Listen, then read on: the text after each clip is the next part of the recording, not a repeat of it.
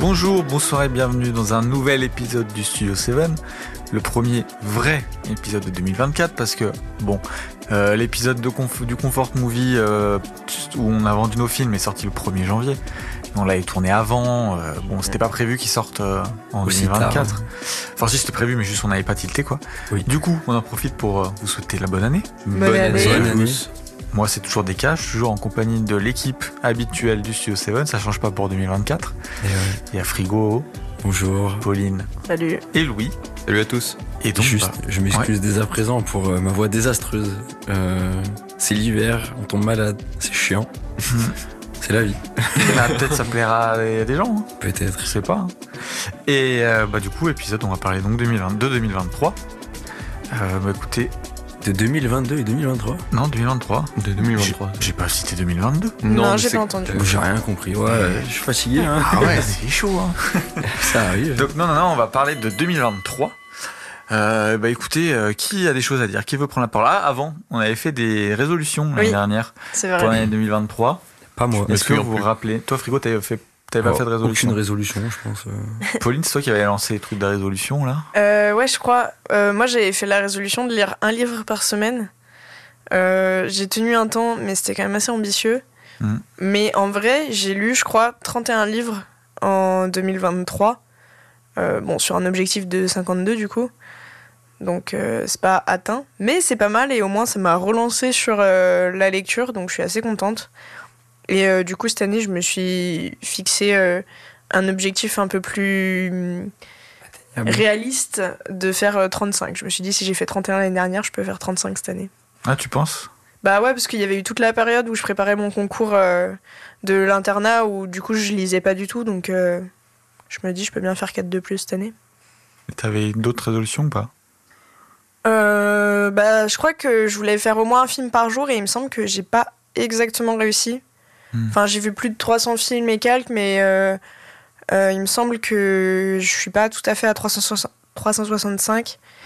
Euh, mais voilà, encore une fois, l'année dernière, c'était une année un peu compliquée en termes d'emploi du temps pour moi, niveau timing, concours, tout ça, tout ça. Donc cette année, je pense que je le ferai. On une année bisextile, hein. il y a un jour de plus. Et eh ben 366 alors. bah oui, attends, je vais te dire exactement combien tu avais en 2024. En fait, non, parce que en 2023. 2023. En fait, sur Letterboxd, ça met déjà. Ah ouais, ah tu. T'es bien parti là. Ouais, ouais, ouais. 20 films déjà, on, enregistre le 13. Euh, ah Déjà 20 films, bah, c'est pas mal. Ouais, dont euh, plus de la moitié au cinéma. Mais dis donc, Paris, ça te réussit pas mal. Donc hein. voilà, c'est-à-dire que oui, voilà, avec, le, avec Paris, euh, ça permet de d'accélérer un peu les choses, on va dire. Et toi, Louis, tu avais fait des résolutions? Mais je crois pas. J'ai pas le souvenir d'avoir fait des résolutions. Ouais. Euh, ou alors, enfin, je me suis pas mis des objectifs de lecture ou de film. Mais 2023 euh, fut quand même une belle année en termes de lecture. J'en ai eu un peu moins que toi, Pauline, mais c'est pas les mêmes lectures après. Qu'est-ce que tu sous-entends Non, mais moi, c'était des gros bouquins, euh, souvent, euh, genre des Ken Follett, euh, du Game of Thrones, tu vois, des ouais, c'est plus de 1000 pages le truc. Hein. Oui. Donc, j'ai quand même lu 23 livres en 2023, donc 24. Ah, voilà, donc il faut 24 en 2024. Ouais, c'est ce que je me suis mis, 24 pour 2024. Et en film, bah, j'ai commencé à vouloir faire un film par jour. Et finalement, j'ai un peu laissé tomber, mais je suis à plus de 300 films vus en 2023, donc c'est quand même pas mal. Ouais, moi j'ai regardé, du coup j'étais à 327 euh, l'année dernière. Pas mal. Pas mal, pas mal. Ouais, je devais être à 310, un truc comme ça. T'en as eu combien frigo toi? Aucune idée, je compte pas. en vrai, Faut compter le nombre d'épisodes multiplié par 3 et... Peut-être s'en rajoute. Euh, je vais être généreux avec moi une vingtaine en dehors du podcast. Ah ouais, quand même? Oh. C'est beaucoup en vrai. Hein. Je crois en tout Énorme. Ça fait genre, euh, deux par mois à peu près. Bah, je regarde, euh, je regarde deux films du podcast par mois en général. Non plus. Regarde 6 L'année dernière, euh, non. 6 Non. Il y avait deux, deux, deux bah, par oui, mois. Oui, deux, deux, sélections par mois. ah oui. Ouais, deux, trois films. Putain, je suis trop con. Ouais, 6 par mois. Oh, J'ai trop la flemme de faire. Mais oui, c'est vrai. Putain, t'as regardé quoi, genre hors podcast? Shrek Ouais. À fond Shrek. Ouais. Enfin, après, en fait, j'ai retapé mal de- Shrek 20 fois. En fait, j'ai retapé beaucoup de choses que, que je connais, mais est-ce que c'est genre. euh, je sais pas, c'est cool, est-ce que c'est Ouais. des films tranquilles, puis ça fait passer la soirée de temps en temps, tu vois? Comfort movie, finalement. Des conforts. Mm. Bah, c'est même pas spécialement réconfort, parce que souvent tu, tu, tu relances des films en mode, trop bien, ça fait grave longtemps. Genre, je sais pas, euh, Gang de requins. Ouais, t'es là en mode, on se fait chier. Ah ouais? Je crois, la, ma plus grosse déception, moi, j'avais relancé euh, Madagascar. Ah ouais? Au bout de 30 minutes, j'ai fait, mais je crois que je vais pas le terminer, en fait, je peux, je peux plus. Ah ouais? Aïe, aïe, aïe. Donc euh, non, pas forcément du confort, mais juste des films que je connais en mode... euh, tu sais, moi, ça me permet de revoir si j'ai euh, des bons souvenirs du film. Mais t'as pas, quand c'est des films comme ça où t'as des bons souvenirs, t'as pas envie genre de laisser tes, ces souvenirs intacts en mode bon, si je le regarde maintenant, ça va juste me détruire le truc. Il y en a, il y en a, c'est comme ça, ouais. Ah oui, Ouais, du coup, je fais quand même attention, mais sinon, non. Ok. Mais ouais, en vrai, par contre, c'est vrai que je vais, je vais juste compter là euh, les films, comme ça, je vais vous dire. Mhm. Mais là, toi, euh, Deka, c'était quoi tes objectifs du coup Oula. Enfin, tes résolutions, enfin. Bah ouais, mais je te sais un peu mes trois échecs, du coup. J'avais dit 12 livres, j'en ai lu 11, parce que euh, les derniers, là, impossible. Alors que j'étais à... Genre, en juin, j'en avais lu genre 2. Ouais. En, en août, j'en avais lu euh, 10. 10. et après, bah, voilà, c'était fini, quoi. De toute Ouais. façon, c'est toujours par période, moi. Il y a des moments où je vais lire beaucoup, et puis d'autres moments où Bah je lis ouais. beaucoup moins. Après, ça peut te réconforter, ça reste. euh, Enfin, vous tous, c'est juste euh, le nombre de vos livres de plus que, que j'ai lu l'année dernière, tu vois, donc. euh, Ouais, non, mais d'accord, mais bon. Voilà. bah, quand même. Oui, mais bon, t'avais pas l'objectif d'en lire, quoi. Non, Voilà. voilà, quoi, c'est pas ouf non plus de pas lire. Ouais. Après, j'avais dit 52 albums, un par semaine. Et euh, je dois être à une bonne trentaine. Déjà Voire- énorme. hein, Voire ouais. peut-être. euh, Enfin, sur Twitter, euh, j'en suis à 27. Mais je les ai pas tous mis, j'en ai écouté quelques-uns, donc euh, je pense 35. Donc ça va. Et euh, film, oh là là. j'étais à 450 en 2022. Mm. Donc je m'étais dit, bon, 365, ça va le faire pour 2023. Je suis à 296. Et pourtant, euh, Là, pendant je la suis libre. première, partie de, la première partie de l'année, j'étais loin devant vous. hein. Je sais pas Ah si oui, clairement. Mais t'étais un détraqué. J'étais En plus, t'as fait Cannes et tout. Ah, mais j'étais sur une lancée. Et, euh, et à partir de je sais pas quand, euh, bah, je crois que pause du podcast, quand on a fait la pause du podcast. Ouais, c'était été, ouais. Ouais, bah, c'était- Bah oui, parce qu'on a mis longtemps à s'y Ouais. remettre parce que t'arrivais pas à Et regarder puis, le sauf que j'ai pas réussi à vraiment reprendre. Genre, j'ai. En fait, non, j'ai pas repris. Mm. Le Donc, moteur euh, est enrayé. ouais, tu vois, on disait, toi, 20 films en 2024. Ouais. Euh, moi, 1. Donc, euh, Ça arrive. hein. Ouais, bah c'est. mais bon, voilà, après, je me mets plus la pression, tu vois. Non, mais Bah faut, oui, faut pas se hein. mettre la pression du chiffre, des objectifs. Non, Du coup, euh, je me mets pas de- d'objectif en 2024. Mm, Enfin, chiffré, si ce n'est le kiff. Mais euh, voilà. Bah, moi, du coup, c'était, ça fait quasiment une centaine de films sur l'année dernière. Du coup. Ah ouais? Pas mal. hein. Bah, Ouais, bien. En gros, en gros, 6 épisodes par mois. Du coup, enfin, 6 films par mois. On va dire, on a fait 10 mois Après, dans l'année, donc ça fait ouais. 60. Puisque j'ai regardé, on va, si tu fais grossièrement, ça fait entre 80 et 100 films, quoi. Putain Ouais, c'est pas mal. C'est Pas pas, mal. mal. C'est plus que beaucoup, beaucoup de gens. hein. Ah bah oui. Ouais, mais je me, j'ai, l'impression de pas regarder de films, quoi. Ouais, c'est ça, c'est c'est fou. Ouais. Euh, Est-ce que tu saurais dire le film que ça préfère en 2023 Oula. Enfin, pas de 2023, parce que Ouais, le film que j'ai quoi, mais- regardé en 2023 que j'ai préféré. Ouh là là. Tu me poses une colle.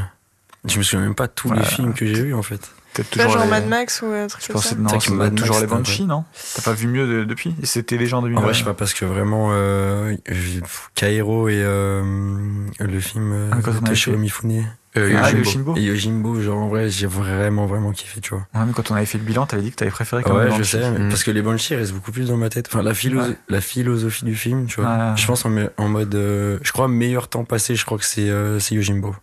Je pense. Ah, plaisir. Dès qu'il a la larme à l'œil, là. Ah ouais, grave, de fierté. enfin, ça reste quand même un, un monument, le film. Je trouve, il est niveau mise en scène et tout, c'est incroyable. Ah bah, Du coup, on vous renvoie aux épisodes duo mythiques pour Yojimbo, Ouais. Mm. euh, Fantôme pour Kairo. C'est ça. Et 2022 pour, Pour euh, les Banshees, d'Iresh. Voilà. C'est ça. Que des films de DK, quoi. Ouais. Et oui, mais bon, là, depuis qu'on compte plus les points, euh, je propose pas un film qu'il aime. Donc, euh, Écoute, euh, on en parlera plus tard. ouais. Et vous, euh, Deka et Pauline, est-ce qu'il y a un film hors des films sortis en 2023 qui vous a, qui vous a marqué cette année Dans tout ce que vous avez pu voir. Euh, Ouais, moi, euh, j'aurais tendance à dire que c'est Spider de euh, David Cronenberg. Ok. Parce que euh, déjà David Cronenberg avec moi, c'est un peu tout ou rien. Hmm. Genre, il y a des films où j'arrive pas du tout à rentrer dedans, et même dans ses plus reconnus, hypés, etc. euh, genre Le Festin Nu, Crash et tout, moi j'ai un peu du mal. Mais Spider, euh, j'ai vraiment adoré, et un peu de la même manière que certains de ses autres films, euh, j'adore, genre Maps to the Stars, euh, History of Violence, trucs comme ça. Plus porté sur le côté psychologique que sur le côté body horror. Et, et ça m'a grave parlé parce que bah vis-à-vis de ma profession de, de psychiatre, genre le film il aborde de ouf des questions sur la psychose, etc. et traité d'une manière que je trouvais assez inédite. Et du coup, euh, bah je pense qu'il m'a marqué assez durablement et, et je peux le distinguer pour ça euh, de, des autres que j'ai vus. Après, j'ai vu plein de trucs incroyables cette année. Voilà. Et toi, Deka? Moi, je me rends compte qu'en fait, c'est les films dont je parlais dans le podcast, quoi. Ah, Orgueil mais et préjugés, Le mec, il euh, Cairo. que c'est banger, quoi, pour Ouais. le podcast. Cairo, euh, et il y en avait un troisième aussi que- qui m'avait bien marqué, euh, qui est Richard Mix Cutoff. Ah oui. Ah oui.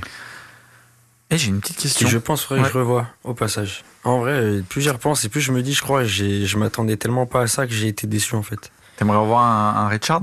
Non, je pense qu'il faut que je revoie ce film pour être sûr que, que genre, euh, c'est c'est vraiment pas que je suis passé à côté, en gros. Qu'est-ce que je veux pas spoil, mais tu vas revoir un Richard. Ah, ok.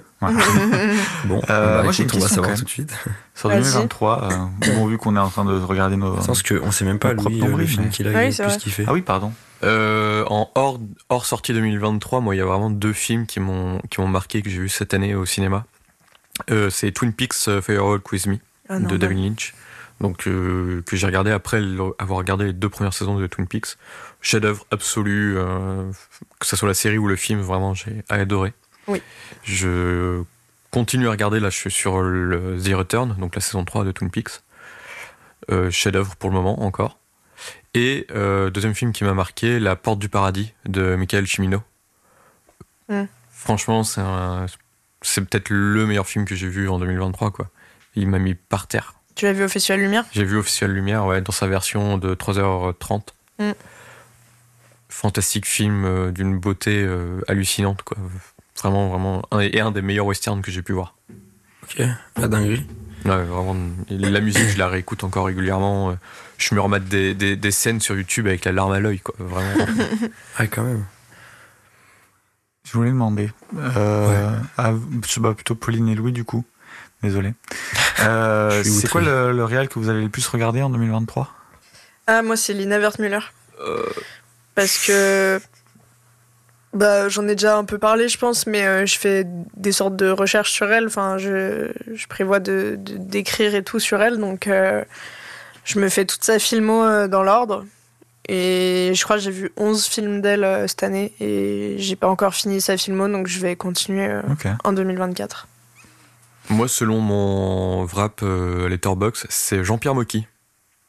Et c'est Ah vrai que ouais j'en ai vu pas mal des Mocky euh, cette année. Euh, c'est le genre de truc, tu le fais pas exprès. Que ce non. soit... Enfin, tu vois, genre, moi, c'est parce que j'ai regardé sa filmo, tu vois. C'est euh, bah, pas fait exprès. Bah, ils- sur Arte, ils ont fait un cycle Mocky. Et là, ils en refont un autre Il d'ailleurs. a fait quoi, lui, par exemple il a fait plein de films. C'est un mec, il a fait quasiment un film par an. euh, D'avoir un titre? en titre, euh, euh, je vais dire la cité de la peur. Non, c'est pas ça. Euh, C'est pas lui qui a fait le truc euh, Ne tirez pas sur l'arbitre, là, ou je sais pas quoi, un truc avec euh, arbitre dedans? oui, à mort l'arbitre. À mort l'arbitre, ouais, voilà. Alors, je l'ai pas vu. Il a fait un film qui s'appelle Le Témoin. Il a fait euh, Noir comme le désir ou Noir comme le souvenir, je sais plus. Bah, les- les- ces titres de films m'ont pas forcément marqué, mais ces films Ouais. m'ont marqué. Notamment euh, les, les quelques films, qui, enfin pas mal de films qu'il a fait avec euh, Bourville, euh, où euh, on a l'image un peu de Bourville, un peu cet idiot rigolo dans les films avec Louis de Funès et tout. Là, il, a des, enfin dans les films que j'ai vus chez Moki, il a des rôles beaucoup plus sérieux. Dans dans un des un des premiers films de Moki que j'ai vu, il joue une sorte de bourgeois, euh, donc c'est très étrange de voir Bourville en bourgeois euh, qui parle euh, vraiment avec cet accent parisien bourgeois et qui va voler dans les troncs des églises. Euh, donc c'est Mhm. un peu rigolo. En plus, Moki il tire un peu sur tout le monde. Il tire vraiment à balles réelles sur tout le monde dans la plupart de ses films. Et, Solo, c'est un de ses films qui est très très bien, euh, post-mai 68. Ok. Très, très pessimiste et un peu nihiliste, mais vraiment très très bien. Ok. Et c'est un réalisateur euh, particulier quand même. Je connais pas du tout. Je connais pas non plus. Enfin, bon, est-ce que c'est étonnant? Non. Bon, ça aurait pu, hein. oui, mais euh, en fait, il y a des noms de films qui dit qui me parlent. Ouais. Mais je suis pas sûr que ce soit ça, du coup, euh, je Ok. préfère pas Mm. m'avancer. Ok. C'est quoi des cas Enfin, Varda. Qui plutôt? Ah ouais. Ah ouais 14. 14 Varda, oui, mais t'as en vu même temps, Varda, elle a des courts-métrages. Ouais, t'as regardé des Ouais. cours. Ouais, mais je pensais pas que t'en avais vu autant, tu vois. Pour quelqu'un euh, qui est autant réticent à faire un épisode sur le court métrage, Ouais, bah il en en vrai. regarde euh, beaucoup à ce que je vois. Hein. Deuxième, c'est les marqueurs, hein, donc nouvelle vague. Donc, ouais. Ouais. Oh, Et, et d'ailleurs, euh, on parlait des cycles Arte de cinéastes. Ils font en ce moment un cycle euh, Varda sur leur site. Ah ouais Donc il y a plein de Varda euh, Mm. accessibles euh, gratuitement Bon, et pour les Parisiens, euh, il y a une rétrospective à la Cinémathèque française. en plus. Ah ouais Ouais. Ok. Bon, bah voilà. Tu pourras aller voir Varda et avoir Varda en plus regardé euh, de 2024. Ouais, je suis pas sûre, mais. Pas non plus. Et l'acteur? Euh, l'acteur, moi, c'est Giancarlo Giannini, euh, qui est l'acteur fétiche de Lina Wertmüller dans presque Ah, tous ses films. Donc euh, voilà, il y a pas trop de surprises. Et toi, Moi, je sais pas, je le connais même pas, frère. Ah bon? Sérieux? Ouais. Sur mon wrap. euh, C'est encore un mec qui fait une voix de film d'animation, ça. Mais peut-être il s'appelle Justin Edwards. Et en fait, j'ai vu quatre films de lui juste parce que j'ai revu les deux Paddington Ouais. et que j'ai Ah, vu bah Wonka voilà. où il joue apparemment dedans. Et puis voilà quoi. Mais du coup, ton acteur le plus vu, c'est il a joué entre Quatre guillemets juste dans quatre films? Bah, je l'ai vu apparemment vu juste dans quatre Genre, films. t'as quoi. vu aucun acteur plus que dans Bah, quatre je films? trouve ça trop bizarre. Mais je trouve le wrap letterbox trop chelou en vrai. Parce Bah, que pareil, Ouais, Moki en réalisateur pour- le plus vu, tu vois, pour moi j'en avais vu, euh, j'avais vu d'autres réalisateurs plus que Moki, tu vois. Bah, parce que ça te dit que t'en as vu combien des Moki? Euh, 12 ou 13 je crois. Ah Ouais, oui, quand non, même, hein. quand même. Tu vois, moi, non, de vu, c'est 11. euh, 12 ou 13, qu'est-ce que je raconte Ah, quoique, ça doit pas être si loin de la vérité. Ok. Et je vais regarder, moi, si j'ai pas un- mon, mon wrap aussi. Si, tu dois l'avoir. C'est où? Ah, je suis pas connecté. Et bah, ce sera une prochaine fois. Ouais, tu Non, par mail, tu, re- tu reçois normalement. Ah vois, ouais Gian- Giancarlo Giannini, en vrai, j'ai vu que ça. 6 films. Et en fait, il est égalité avec Marcello Mastroianni et Wallace Shawn. Ouais, mais il n'y a pas autant aimé Italie. hein. Moi, je suis pas autant monomaniaque dans mes acteurs. Mais je le fais pas exprès. oui, c'est vrai que. c'est- Mais, moi, mais, je le fais pas du tout exprès. Pour... Bah, Giancarlo Mm. Giannini, c'est vraiment par rapport à Wertmüller, parce que voilà, il joue dans presque tous ses films. Ouais. Et, euh, et Mastroianni, euh, autant il y a des années euh, où j'ai pu le faire exprès, je pense. Genre l'année dernière, je pense que c'était mon acteur le plus vu et Ouais. bah il y avait eu euh, sa rétro à l'Institut Lumière. Ouais. Euh, J'avais regardé beaucoup de Ettore Scola et tout. Euh, mais là, cette année, je sais même pas. euh. Mais ceci dit, ça doit être une des années où hum, j'ai vu le moins de films euh, justement par rapport à un acteur. Genre avant, j'avais des trucs assez obsessionnels sur des acteurs Ah où ouais. je regardais beaucoup de films d'eux. Alors que là, euh, mon acteur le plus vu, 6 films, euh, Hmm. ça veut dire que je, je regarde plus trop en fonction de ça. C'est quoi Par mes rapport- quatre premiers acteurs? Euh... Mifune, Non, il n'y a pas Mifune. il a pas Mifune. Il y a Shishu Ryu en premier, l'acteur fétiche de Ozu. Ouais, Après, il y a Takeshi Sakamoto, qui joue dans beaucoup de films muets euh, ouais, japonais d'époque. Après, il y a Koji Yakusho, ouais. qui est l'acteur fétiche euh, de Kurosawa, mais euh, Kiyoshi Kurosawa. Et après, il y a Kinuo Tanaka, Ouais, vraiment, le mec euh. Domo euh, Domo, je suis japonais. hein, c'est- un peu ça, ouais. Et après, Le vraiment- weeb, quoi. Et après, en plus, c'est vraiment de ça dans un sens, parce qu'après, c'est que les acteurs de Mission Impossible. Oui. Donc, J'ai fait les 5 Ah ouais. Missions Impossibles, donc Tom Cruise, euh, Ving Rhames, euh, tout ça, tout ça. Ok, vous voulez rigoler? Allez, Mon, euh, du coup, mon euh, directeur, c'est quoi déjà Réalisateur? Réalisateur. C'est Chris Marker. Avec combien? Le Ah plus bah deux. Bah, Du coup, ouais, non. bah, deux. il Loin du en fait. Vietnam et. euh, Ah bah oui, voilà. Et, et euh, c'est quoi le Soleil, soleil Sans Ouais, voilà, Soleil. sans soleil. Visiblement, l'acteur que j'ai le plus regardé, c'est John Light Go. Ah, Let's John Go. Let's Go. Let's Euh, Go, c'est- ouais. Dans quoi t'as pu le voir? Euh, en fait, j'ai sa tête, je suis incapable de replacer. Mais il joue dans quel plein de film. Il a joue dans plein de films, euh, Comment t'écris son famille Euh, L-I-T-H-G-O-W. il- C'est le mec qui fait euh, Churchill dans la première saison de The Crown, qui joue le père de Barney dans I Met Your Mother. Non, mais il joue dans il joue-. Il joue dans plein de trucs.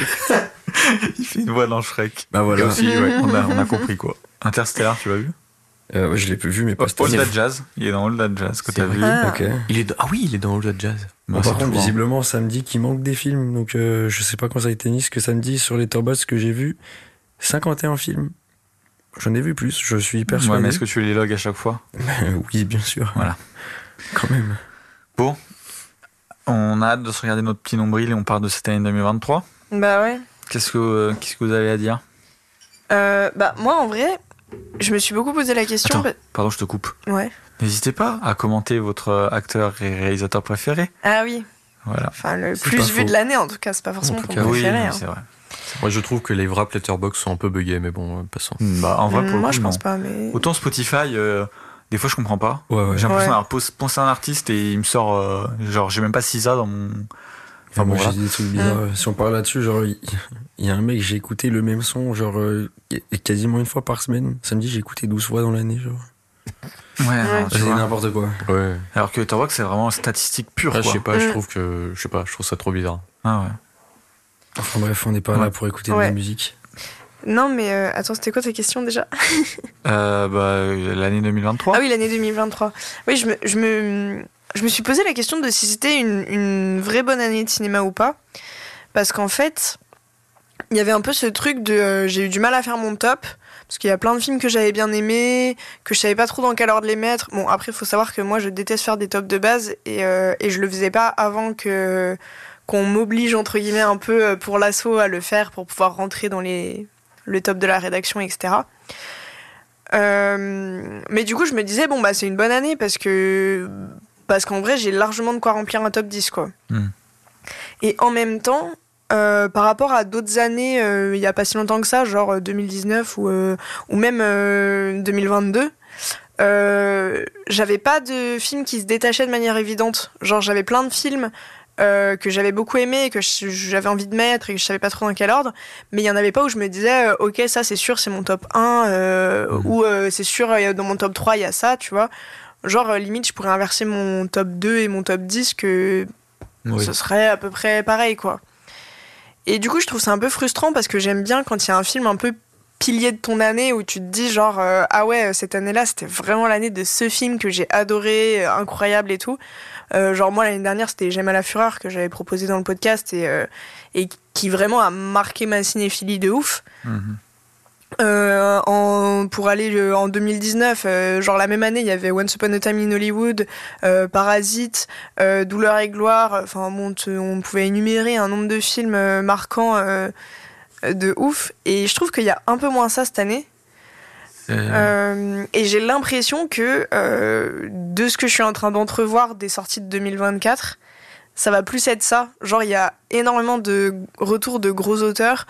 Euh, j'ai déjà vu euh, un film pour 2024 où je sais déjà qu'il va être dans mon top, tu vois, alors que j'avais aucune assurance en regardant des films de 2023.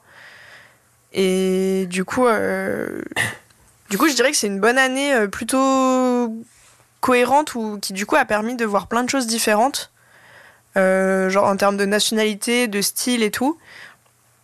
Mais euh, sur le long terme, je suis pas sûr que ce soit une année Hmm. marquante euh, pour le cinéma. ouais, suis Après, je, trouve quand même, il y a eu, il y a eu- enfin, pour du grand public, il y a eu énormément de blockbusters quand même cette année, avec des gros films et des grosses franchises, tu vois. Ouais, c'est vrai. C'est qu'en vrai, si t'es quelqu'un qui va pas souvent au cinéma, hum, cette année t'as été servi parce qu'il y a eu genre des énormes franchises qui ont sorti des trucs. Ouais, tu t'as eu. John Wick, t'as eu euh, Mission. Impossible. Ouais. T'as eu Avatar 2, T'as eu Avatar 2. euh, Non, Le Avatar 2, c'était l'année dernière. C'était l'année d'avant, bien sûr. Ah ouais. Ah Ah oui, ouais. c'était fin d'année. C'est- Mais c'était fin d'année, Ouais. donc euh, Ah effectivement. ouais, c'est vrai. mais qui a Ah, ramené énormément de monde en début 2023 Regarde, au il y a eu- cinéma. il y a eu euh, Oppenheimer, il y a eu Barbie. Il y a eu Oppenheimer, il y a eu Barbie, il y a eu Super Mario ouais. Bros. Ça, du coup, oui, ouais. Enfin, il y a eu énormément de films pour le grand public. Mario. Oui, c'est ce que dit. ouais. Ah, j'ai compris Warner Bros. En fait, t'as dit Mario Bros. Ouais, Ouais, ouais. Super Mario Bros. Et en fait, il y a eu énormément de films aussi pour euh, grand public et de très bons films pour grand public d'ailleurs, mais euh, et qui ont un peu en plus éclipsé euh, les, les, les films Marvel. Et ça, c'est quand même une bonne chose euh, cette année, je trouve. Voilà. C'est vrai, la chute de Marvel? Euh, c'est un peu le downfall. Hein. Ah, Vraiment, les gens commencent à en avoir marre. Ouais, c'est vrai. Moi, je suis. Ça y est, moi, j'ai commencé à lâcher, alors qu'avant, j'allais voir quand même, malgré tout, euh, les films au cinéma. Je Mm. suis pas allé voir le dernier. Euh, Marvel, pour moi, ils ont fait qu'un seul bon film cette année. Vraiment, vraiment bon. Alors, c'est de la merde. Enfin, vraiment, les effets spéciaux, ils sont datés. euh, Hmm. c'est moche comme tout. Ils pondent des films à l'appel. euh, forcément que les gens, ils veulent plus y aller. Ils voient la supercherie, donc forcément. euh, Après, il y Ouais. a pas aussi pas mal de films ou de franchises Marvel qui sont sortis que sur Disney+. Non, Non. c'est les séries qui sont que les sorties. séries Ok. Pas encore de ouais. films Ouais. sortis sur Disney+. Je, je me faisais la réflexion, mais il y a eu des films Disney qui sont sortis l'année dernière. Ils sont même pas passés au ciné, je crois. Si, là, il y a Wish en ce moment. Ah ouais? Hmm. Parce que j'ai l'impression que Disney Plus, en fait, ils, en Ouais, fait, ils sont en ouais. train juste de récupérer le truc de. De Pixar surtout, je crois. Ah, Ouais. Pixar, Ouais. euh, euh, pas ouais. longtemps, ça va être finito, euh, finito Hmm. quoi. C'est trop dommage. En Après, tu vois, pour, euh. Bon. pour revenir sur le truc des Merci, blockbusters Disney. et tout, genre, euh, c'est vrai que c'est une année qui a peut-être permis d'avoir ça, machin, mais. Mais du coup, ce que je disais, c'est que je suis pas sûr que ce soit une année marquante sur le long terme, Non, parce que les blockbusters, tu les vois, tu te dis, Oui, ah, bien c'est sûr. cool que des blockbusters comme ça existent et tout, et que ça renouvelle un peu. Euh, mais derrière, tu vas pas te dire, genre, euh, waouh, John Wick 4, euh, c'était vraiment non, une bien- année de ouf non. quand il est sorti, tu Bien vois. sûr, Je mais disons que, disons que pour les salles, faire revenir Mm. vraiment énormément de monde, enfin, je sais plus, euh, il y a eu les stats qui sont tombés euh, en début d'année. euh, Oui. Ça a été fou, Par je contre, euh, par contre, c'est la, c'est la meilleure C'est année la meilleure post-Covid. année euh, post-Covid euh, et ça fait du et bien de très savoir cool. ça et tout. Pour en plus, enfin, Mm. des gens qui qui sont allés voir des blockbusters quand même bons, quoi. enfin, qui- ont été Ouais, faits après, avec un- euh, une certaine intelligence. Après, ça dépend, tu vois. Il y a aussi euh, un phénomène médiatique en remplace un ouais, autre. genre, pas euh, faux. Bah, genre les, les trucs sur euh, Barbenheimer, voilà, là. euh, Ah, bah, Il y a eu été ça aussi énormément qui a, gens. construction euh, des réseaux, quoi. Oui, c'est oui, ça. c'est ça. ouais. Et ça a été un phénomène médiatique et ça a Mm. ramené énormément de monde en salle. Et genre, tant mieux pour les salles. Après, est-ce que euh, c'est les films qu'il fallait voir cette année Euh, Bon, moi, je suis pas forcément de cet avis-là, tu vois. Mais Ouais, mais après, là, c'était vraiment axé sur du grand public. Oui, Ce qui oui, fait oui. que, en vrai, euh, en vrai, là, moi, je- moi, quand je disais genre c'était marquant, c'était plutôt pour des gens qui, qui ont, qui sont pas dans une optique d'être cinéphile ou de Mhm. vraiment trop se buter à regarder des films tout le temps, tu vois. Ouais. C'était plutôt ça que je voulais dire. Oui, Ah bien oui, sûr. je suis d'accord. avec toi. Et après, en vrai, il y a eu aussi euh, quand même euh, le retour de Martin Scorsese euh, Oui. sur grand écran qui plus est, puisque son dernier film c'était The Irishman qui est sorti direct sur Netflix. Mhm. Donc, mis à part ceux qui ont pu le voir au Festival Lumière, bah voilà. Et en vrai, ça a ramené pas mal de monde. Hein, donc, ça faisait depuis euh, 2016 euh, Silence qu'il avait pas sorti un film ouais. sur grand écran en France. Mhm. Euh, et quel film Quel film vrai. de fou. Et, et, euh, d'ailleurs, ça a été. euh, je suis allé le voir dans une, salle, dans une salle quasi pleine pour un film qui fait 3 heures. Ça va être pareil pour Oppenheimer, le film il fait 3 heures, la salle était quasi pleine. Ouais, mais tu vois, Oppenheimer, ça me choque moins dans le sens où euh, bah, Nolan, euh, Bien sûr, mais le je suis. cast et tout. ouais, euh, mais le, le cast et tout, mais pour un film qui est quand même très dense et très. euh, Oui, mais ça, Bah, les gens, ils le savent pas avant ça, ils de- le savent avant pas, d'aller mais le du voir. coup, c'est. Ils voient juste euh, Ouais, la le promo, bouche- le... Même le bouche à oreille a marché, tu vois. Même les gens, ils auraient pu aller le voir la première semaine et Oui, dire euh, n'allez pas eu- le voir et tout, parce ouais, que c'est mais que parce du qu'il y a eu tout le phénomène médiatique et qu'il y a Ouais. ça autour de tous les Nolan, tu vois. Enfin, je trouve que c'est pas exactement pareil. Parce Scorsese, moi, je connais plein de gens qui, qui ne connaissaient pas son. Enfin, alors, euh, nous, ça nous paraît évident, genre Martin Scorsese à notre niveau, Mm. on va dire. Mais je connais des gens qui sont allés le voir qui connaissaient même pas le nom de Scorsese, qui savaient pas ce qu'il avait fait, tu vois. Tu leur dis oui, euh, peut-être t'as déjà entendu parler des affranchis, ils font ah ouais, ça me dit quelque chose, tu vois. Et qui ont adoré, genre, je trouve ça fou. Ah bah tant mieux, oui, Il y a oui. mais Spielberg aussi. Hein. Il y a eu Spielberg, C'est vrai, aussi, c'est c'est vrai. Aussi. ouais. Comme euh, on l'a vu il y a longtemps, euh, c'est- j'y en pense moins, mais. festival en milieu 2000, euh, 2022, mais euh, il y a Ouais. eu le Fablemans et, Et ouais, très qui a bien hein. marché aussi. euh. Oh, on est peut-être un peu dur non, avec l'année, finalement, quand on regarde. Mais non, mais moi, c'est ce que je te dis, c'est En que fait, oui, je trouve que c'est une très bonne année agréable à parce que. vivre. Voilà, c'est Oui, ça. mais qui ont Parce qu'il y a eu beaucoup de choses, Oubliables, peut-être. beaucoup de choses agréables, euh, mais il y a rien qui se démarque du lot de fou. C'est vrai qu'il n'y a rien qui va peut-être. Mais tu vois, il y a eu des trucs euh, À assez. part, à part des trucs médiatiques, quoi, en fait, je suis en train de me Ouais, Ouais, mais c'est mais pas après- écrit après, euh, mais que- pas en termes de, effectivement, de film en lui-même. Ouais, après, il y a plein de, plein de trucs trop cool, genre euh, les scores de Yannick, tu vois. euh, oui, oui, oui. euh, C'est bon, je sais que tout le monde n'a pas apprécié pareillement le film ici, Ouais. mais. euh, mais genre qui a fait des super bons scores alors que c'est un film qui a rien coûté et que Mhm. Et, tu euh, vois de, on pas parlait, spécialement on parlait du grand public, c'est aussi euh, 2023, c'est aussi l'année d'une palme d'or avec Anatomie d'une chute Oui. de Trier, ouais qui a amené un public qui n'était pas forcément habitué à voir des palmes d'or au cinéma une- dans les salles, et ça c'est vraiment euh, ultra plaisant, quoi. bah pour ça c'est la meilleure palme d'or post parasite en fait hein. Bah, c'est Par une très rapport bonne à- année euh, pour le cinéma français aussi. hein. Ouais. Ouais. En vrai Ouais, ouais. c'est vrai. Justine Trier qui est en train encore de rouler sur les films, euh, récompenses américaines, là. Ouais. Il y a eu des films qui ont très bien marché euh, à échelle nationale et qui sont pas forcément euh, bah, les comédies françaises Mm. de merde euh, qu'on met en avant. euh. Oui, euh, Le règne machin. animal a très bien marché. Ouais, euh, c'est vrai.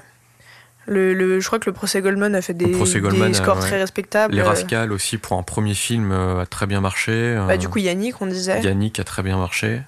Ouais. Ouais, non, Ah c'était une belle c'est- année C'est une, c'est belle année et je pense que si on doit quand même retenir un film, ça va être la Palme d'Or, mais plus, pas forcément en termes de film, mais peut-être plus pour le côté, euh, tout ce qui a entraîné derrière, tu vois. Bah, ça a été euh, vraiment euh, assez unanimement acclamé, quoi, comme film. l'a- acclamé au niveau critique.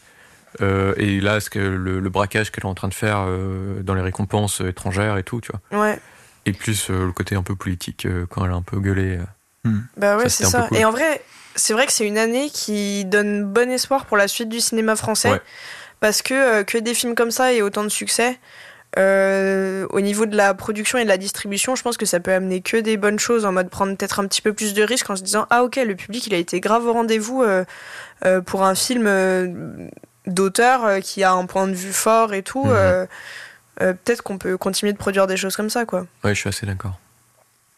Très bon festival de Cannes aussi cette année. Ouais, bah Mhm. du coup j'y étais pas, mais ce que j'ai vu de la sélection, effectivement, c'était euh, du assez haut niveau. Mais après c'était pareil. En fait, Ouais, c'est une année homogène, je trouve. Ouais. Genre il y avait du haut niveau, euh, pas du stratosphérique niveau euh, qui roule sur tout le monde. mais relativement stable en fait. Mais voilà, c'est ça, assez Mhm. homogène. Ouais, ouais, c'est ça. Je suis Ce qui assez fait que c'est agréable, cette hein, Ah bah oui. Ça veut dire que tous les mois, globalement, tu vas avoir des films que tu kiffes, quoi. Donc, Mhm. euh, Sauf Astérix. Oui. Oui. Parce que c'était un repère à influenceurs et à tout et n'importe quoi. ouais. Je suis allé Ouais. le voir, mais c'était l'enfer. hein, J'ai même pas vu, j'ai pas Ouais. eu envie. hein. Je suis très content parce que je suis allé le voir du coup dans une salle quasi vide.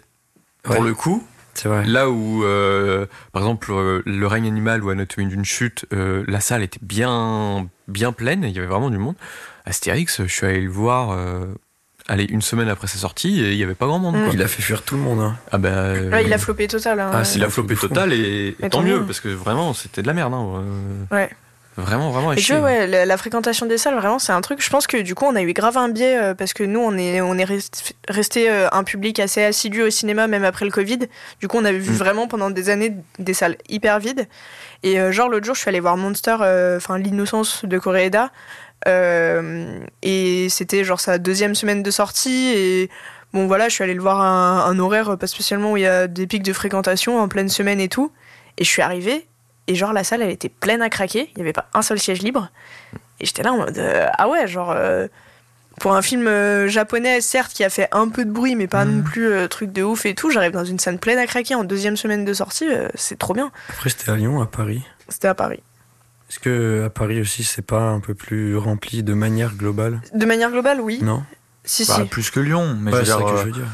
J'ai vu pas mal de films à Paris où la salle était pas spécialement remplie. Ouais, Mhm, et, après, euh, je suis allée le voir euh, au Hall, au JCD Hall, Mhm. et il y a tellement de salles et tellement de films en même temps que, que genre, euh, globalement, mis à part sur les grosses sorties de la semaine, ça peut vite se répartir. Tu vois, t'as toujours Ouais. un peu de monde, mais, mais une salle pleine à craquer, genre, en vrai, c'était étonnant, j'ai trouvé. Ok, ok. Mais dans le bon sens. En 2022, on avait dit que c'était un peu l'année de l'animation. 2023, j'ai pas l'impression que ce soit vraiment ça, quoi. Ouais, Du moi, coup, il y, a je. eu- il y a eu pas mal d'essais. Enfin, il y a, y y eu des essais de nouvelles. euh, genre de nouvelles techniques, tu vois. En 2023 Ouais, non, j'ai un peu l'impression qu'ils ont voulu mettre des effets spéciaux un peu plus poussés que d'habitude et trucs, ça? tu vois. Je sais pas, sur certains films que je n'ai pas vus. D'animation? Ouais, non. Ah, je parle- Ah, d'animation. ah, Ah non, moi je te parle Ouais. sur les films de manière globale. Non, bah en animation, mis à part Spider-Verse, euh, Ouais, c'est vrai, en euh, animation, il y a rien eu. je vois euh. pas de truc qui. Non, il y a pas Spider-Man. rien eu. Il y Qui a eu euh, Marcel. qui était sympa. Ouais. Tortue Marcel, même le film français euh, Mars Express. Mars Ah, Express qui est bien sympa. Ah oui, très, bah, très je l'ai pas vu, ouais. Et il y a. Linda veut du poulet aussi qui a fait un peu parler. Pardon euh. Ah oui, Lin- Linda veut du poulet. Mm. je l'ai raté. T'as entendu parler ça Ça a Bah, l'air genre, vraiment c'est un film d'animation français et Mm. genre il a reçu un super bon accueil. Ah euh, Bah, il a été récompensé au festival euh, d'animation euh, d'Annecy. Ouais. plus. Donc, Ouais, euh, ok. Et je ah. crois que là il est un peu dans les reprises, je sais plus si c'est dans les reprises du GC ou Télérama ou je sais plus, mais Euh, je crois il, Télérama. ouais. il Mm. repasse un petit peu euh, dans les trucs. euh, bah, en début d'année il y a toujours euh, les meilleurs films de 2023 qui repassent au cinéma, etc. Mm. Et il me semble qu'il est dans une sélection. Mm, C'est vrai que c'est pas l'année de l'animation comme. euh, Après ça- 2022, t'avais chapeauté Del ouais. Toro.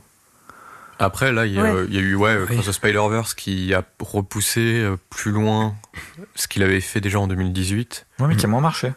Qui a moins marché, étonnamment. Bah, après, c'est Non, le c'est côté- pas étonnant. je pense que c'est le côté euh, film en deux parties. Bah je oui. pense que ça saoule les gens, quoi, au bout d'un Bah moment. Et c'est dommage parce que le film, il est vraiment beau, quoi. Il a vraiment une introduction euh, magnifique, je trouve. Ouais, Ouais. t'as quand même l'impression de voir un pré-film, quoi. Mais c'est ça. T'as l'impression, euh, il te manque un, bah, la fin, quoi. Oh, les gars, mm. c'est un peu dommage. Mais ah le bah. film est, banger quand même. Les Tortues Ninja, t'en parlais. Euh, sympa. Mais c'est qui est très sympa, mais qui du coup découle un peu de cette animation. Euh, ouais. Et qui est moins bon. Qui est moins bon, mais qui est très très cool quand même amateur. Ouais. Ouais, le truc, c'est qu'on va avoir que des films euh, pompés de justement l'animation ah, de Spider-Man. C'est un peu ce, ce dont oui, peur. non, parce que tu vois, pour Tortues Ninja, je trouve que oui, tu vois que ça vient de là, mais il y a un côté très crasseux, très. Enfin, je trouve qu'à chaque fois, ils arrivent quand même à adapter un peu le truc à l'univers et mm. en prenant un peu la base de Spider-Man, parce que, enfin, en tout cas, de la nouvelle technique, euh, je sais plus comment ça s'appelle là. Et euh, enfin, il y avait vraiment une identité quand même, euh, étant Ninja. Tu voyais que ça venait de là, mais tu sentais vraiment ce côté un peu euh, égout, couleurs qui sont très. Enfin, je sais pas, je trouvais que ça marchait très bien, mais moins bien que le chapeauté, moins bien que Spider-Verse. Mm. Moins bien que même euh, les Mitchells contre les machines. Mm. Après, c'est euh, l'histoire aussi qui est un peu moins bien. Bah, bah ouais, le film en général, quoi. Et par contre, l'année dernière, on avait aussi parlé de un peu euh, le, le, documentaire et comment il prenait de plus en plus de place au cinéma et tout. Et je trouve que ça se confirme un peu cette année. Il y a pas mal de très bons documentaires qui sont sortis, qui sont retrouvés dans, dans des tops bah, genre euh, le Laura Poitras, toute la beauté et le sang versé, je l'ai vu dans pas mal de tops. Il euh, y a euh, le dernier Wiseman, Menu Plaisir, qui est sorti très tard dans l'année, donc tout le monde n'a pas eu l'occasion de le voir, d'autant plus qu'il fait 4 heures, mais qui est excellent et tous les gens que j'ai vu aller le voir, globalement, ont adoré. Il y avait Notre corps de Claire Simon, je l'ai pas vu non plus, mais mhm. qui avait été hyper bien reçu. Il y a sur la d'amande Nicolas Philibert qui avait reçu l'ours d'or. Euh, donc, euh, donc en vrai, c'était encore une fois une, une assez bonne année de, de documentaires. Il y a le, le Bellocchio qui est sorti en parallèle de son film de fiction. Mhm. Euh, Marx peut attendre sur son frère qui s'est suicidé et tout. genre qui est un hyper beau documentaire. Il y a un Wenders aussi, non? Il y a eu un ouais, il y a eu Anselme. Alors je l'ai pas vu. Non plus. Mais, euh, mais globalement, il y, a eu, y a eu pas mal de sorties documentaires euh, qui, euh, qui à leur échelle, ont, plutôt pas mal marché. Donc, donc ça confirme que c'est un, un genre, si on peut appeler ça un genre en vrai, parce que. Enfin, c'est comme ce qu'on disait sur l'animation, en fait. Tu peux décliner plein de choses dedans, quoi. mais qui, qui s'affirme et qui. où c'est de plus en plus normal de les voir en salle, et ça, c'est bien. On n'est pas censé faire un deuxième épisode de documentaire cette année? Si, je crois. Normalement, si, refaire. Ah bon, je sais ce que je prendrai alors. Ah, ah. Oui, je vois. Ah oui, j'avais hésité. Bon, on verra d'ici là. Mais c'est aussi une année de cinéma français, je trouve, cette année vraiment, euh, qui a marqué les gens, je trouve. Même grand public, genre, je pense au règne animal, tu vois. Ouais. je sais c'est venu tard aussi. Je pense que ça va plus être cette année où les gens ils vont un peu se retourner vers du cinéma français, tu vois. Oui. Ouais, peut-être. Mais c'est parce que les gens sont retournés en salle et vers des choses euh, vers lesquelles ils n'avaient pas forcément l'habitude d'aller. Et tu vois, euh, bah, le règne animal, il a été pas mal. Euh, pas mal apprécié parce que en mode il propose un truc différent mm. nanana et en vrai quand tu vois beaucoup de cinéma et beaucoup de cinéma français tu dis bah c'est pas enfin c'est pas non plus révolutionnaire mais pour les gens qui passaient à côté de ce genre de choses avant mm et ben c'est euh, c'est genre assez euh, hors du commun et ça, ça encourage à bah, continuer d'aller voir ce genre de choses et tant mieux quoi. Mm-hmm. Et je pensais bah, au film d'animation Mars Express aussi, du coup, euh, pour faire le lien, qui est très très bon. franchement, allez le voir. Ça, ça révolutionne pas grand chose au niveau histoire, mais voir un film français comme ça qui, qui prend tous les aspects du cyberpunk, qui rend hommage à Ghost in the Shell, qui rend. Ça mm. fait trop du bien dans une animation en plus. pardon, dans une, dans une animation en plus qui est vraiment enfin, caractéristique. Hmm. Euh, il y a un vrai style d'animation et tout. C'est vraiment propre. D'ailleurs, avec la voix de Léa Drucker. Ah bah. voilà. Et là, on parle d'animation et bon, Louis, tu seras pas d'accord, mais en fait, les faits montrent que si. Euh, bah, Miyazaki, c'est un flop. Hein. On il a super bien marché. Hein. Non, mais d'accord. Mais je veux dire, on vient de parler d'animation pendant 30 minutes, on n'a jamais cité euh, Miyazaki. Mais ça veut dire que c'est quand même un flop. Normalement, Miyazaki il sort un film. Quand on parle d'animation, c'est censé être le premier qui nous est en parce qu'il est tellement. je, veux dire je sais pas. Il y a tellement eu de choses très différentes. En fait, c'est un peu ce on revient un peu à ce que disait euh, Pauline. C'est qu'il y a tellement de choses très homogènes il n'y a pas un film qui sort de l'eau, même quand tu parles d'animation, finalement, effectivement, il y a... moi j'ai adoré le Miyazaki, et mm. effectivement, on parle d'animation depuis tout à l'heure, et effectivement, je ne l'ai pas cité une seule fois, Le garçon et le héron. Mais voilà, c'est exceptionnel, et en plus, Miyazaki, euh, vieux de la vieille, euh, je ne sais plus quel âge il a, et qui arrive encore à, à renouveler sa technique d'animation euh, Mm. sur À 5 titre personnel, je l'ai trouvé flopesque, mais C'est bref. incroyable. Non, après, dans les faits, c'est pas un flop parce que je crois que c'est le plus grand nombre d'entrées d'un Miyazaki. euh, Oui, oui, en oui, il au a fait un Japon, en France, enfin, hein. voilà, Oui, pour bien moi, sûr. non, non, c'est pas un flop euh, au terme de box-office. Non, Et moi, je trouve qu'il est extraordinaire. En mais- termes de ce qu'il va laisser dans les mémoires, etc., c'est pas du niveau de Shinhiro, c'est pas du niveau de Ah, c'est Mononoke, sûr, c'est pas du niveau. Totoro. Je sais pas, c'est trop tôt Il pour le dire. oubliable. Et par Pour moi, contre- pour moi, c'est trop tôt pour les le dire. retours ont pas été dithyrambiques du tout. Non, mais pour le, pour moi, c'est Oui, trop tôt quoi pour le. Dithyrambique. Oui, ça veut dire quoi ça? Ça veut dire Attends, genre mais- euh, hyper bon, quoi. Enfin, genre- Frigo, apprends le français là. Mais, euh, Alors, par contre, je vais rester correct parce qu'on est derrière un micro, mais euh, vous utilisez des mots de riche là. euh. Dithyrambique, j'ai jamais entendu ça ah de ma vie. Bah ouais, bah, ça Ok. veut dire. euh, Surtout dans le milieu critique, ça se dit beaucoup. Genre, Ouais. euh. En tout cas, ça me fait penser, moi, le truc de reparler de, de Miyazaki et du côté un peu euh, vieux de la vieille, c'est que hum, c'est une année quand même assez euh, intergénérationnelle. Mm. Genre, il y a eu des vieux, genre euh, Scorsese, euh, Miyazaki, euh, Bellocchio. même, même Bellocchio, ouais, et même euh, bon, bah, Spielberg, même s'il fait des films beaucoup plus régulièrement, euh, qui ont sorti des films. Et en même temps, il y a eu beaucoup de premiers films. Oui. Genre euh, Chien de la casse, Le ravissement. Euh, to have sex. Ouais, Out to have Sex. sex. After Voilà. Sun, les Je pense Rascals. que je en pense a qu'on peut on peut continuer la liste quoi. Qui ont plutôt bien marché, Mm. qui ont qui ont plu à un public euh, autant jeune que que pas, tu vois, parce qu'il y a quand même eu des bons retours critiques sur euh, tous les films euh, qu'on a cités. Donc c'est bien parce que ça fait pas ce côté en mode euh, il y a les gatekeepers et euh, les jeunes qui essayent de se Mm. faire leur place ou alors il y a les jeunes qui essayent de dégager les vieux, c'est plus bah il y a de la place pour tout le monde, tu vois et et du coup, dans un top, tu peux autant voir se côtoyer euh, un premier film euh, que un euh, Mm. cinquantième film d'un vieux réalisateur euh, Ouais. Qui, qui revient euh, faire un truc, euh, on Mais, sait pas trop euh, comment. Les vieux de la vieille ont quand même bien prouvé leur supériorité. hein. Bah, Ah, je suis du pas coup, d'accord. non. Ah, Scorsese, euh, Bah, pff, non. Scorsese, si, quand même. Je trouve pas. hein. Tu vois, Ah dans, dans mon top 10, euh, il y a deux premiers films. Et. Mm. euh, et, Enfin, c'est genre pas. euh, T'as les anciens et puis les jeunes après, tu vois. Enfin, je trouve vraiment euh, que Ouais, je sais pas, pas. du tout, quoi. Et pour le coup, on parlait de Miyazaki. Euh, il, enfin, il a pas mis tout le Ouais. monde d'accord du tout, quoi. Ah, mais, oui, mais c'est pas, c'est pas une question. euh, son film, il est excellent. C'est vous, qui comprenez, c'est vous qui comprenez rien, de toute façon. Non, je rigole. Non, mais. Mm. Mais euh, non, moi j'ai trouvé excellent le Miyazaki. C'est vraiment, euh, pour moi, c'est son chant du cygne. hein. Vraiment, euh, il peut crever. Il a fait son, il a fait un de ses meilleurs Bah films. ouais, mais bon, à chaque fois, il dit qu'il va faire un dernier Ouais, film un et puis dommage. il va refaire un dernier film. C'est quoi son dernier avant? C'était Le Le vent se se lève, que j'ai pas vu. C'était lui C'était vraiment. Ouais. Oui. Ouais, c'était Le vent Ouais, se lève. Ok, un petit mot sur les plateformes ou euh, Bah, euh, moi, comme d'habitude, euh, flopesque, hein, les sorties plateformes. euh, Ah ouais moi, j'en ai regardé quelques-unes et je j'ai trouve ça naze, quoi. je crois Enfin, que mais après, vu euh, aucun film euh, de 2023 il y a- sur les plateformes. bah, il y a The Killer, j'ai trouvé ça flop. J'ai pas vu. Euh, Il y a Saltburn euh, qui était un peu le phénomène de fin d'année. Ah oui, sur Prime. Je trouvais ouais. ça abominable. Ouais, mais après, moi, j'ai vu, c'est très polarisé, quoi, sur Salburn. Oui, mais ouais, pour moi, c'est vraiment un film de genre euh, bandeur de TikTok, tu vois. Genre, c'est un film qui est hyper marqueur de sa génération. Non, mais vraiment, genre, c'est, je Ouais, trouve mais ça. en soi. Oui, mais je trouve ça horrible, Ouais, genre, tu vois. pas enfin, vu, donc je sais pas. hein, mais... Et tant mieux qu'il soit sorti que sur Prime, tu vois, voir ça au cinéma, genre, ça m'aurait fait chier. Alors que, à l'inverse, The Killer, je pense que je l'aurais un peu plus apprécié euh, au cinéma. Juste, je trouve que, bah. Fincher, depuis qu'il est parti sur Netflix, euh, mis à part Mindhunter, qui est plutôt adapté à la plateforme, mais qui du coup est une série, euh, Mm. en termes de film, euh, c'est pas du tout euh, ce que je préfère euh, de lui, quoi. Et après, le seul film de plateforme que j'ai vraiment bien aimé cette année, qui était plutôt une surprise pour moi, c'est euh, Maestro, de. Bradley Cooper. Donc, que j'ai vu au cinéma pour le coup, donc euh, pareil, encore une fois, billet, pas billet, voilà.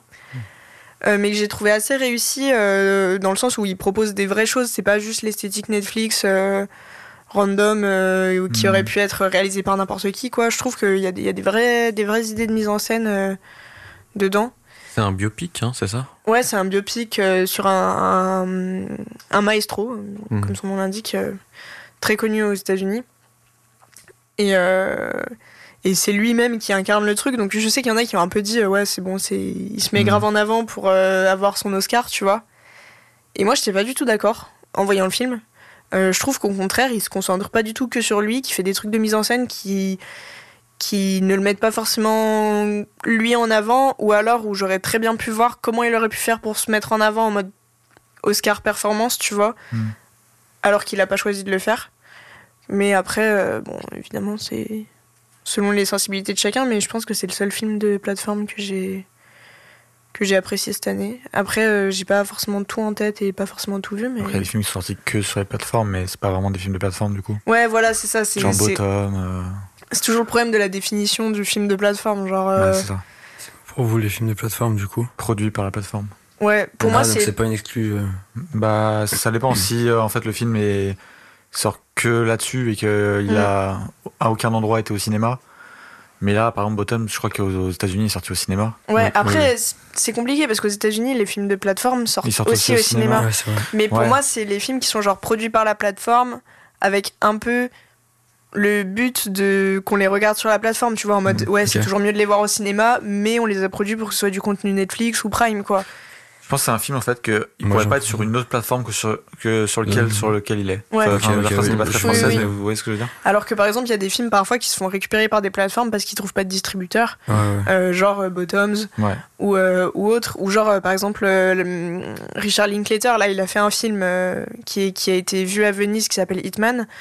Euh, et ben aux États-Unis il a pas trouvé de distributeur, du coup il se fait récupérer par Netflix. Hmm. Ben, ça reste pas un film de plateforme pour moi quoi. Ouais. Mm. Ouais, je vois le délire.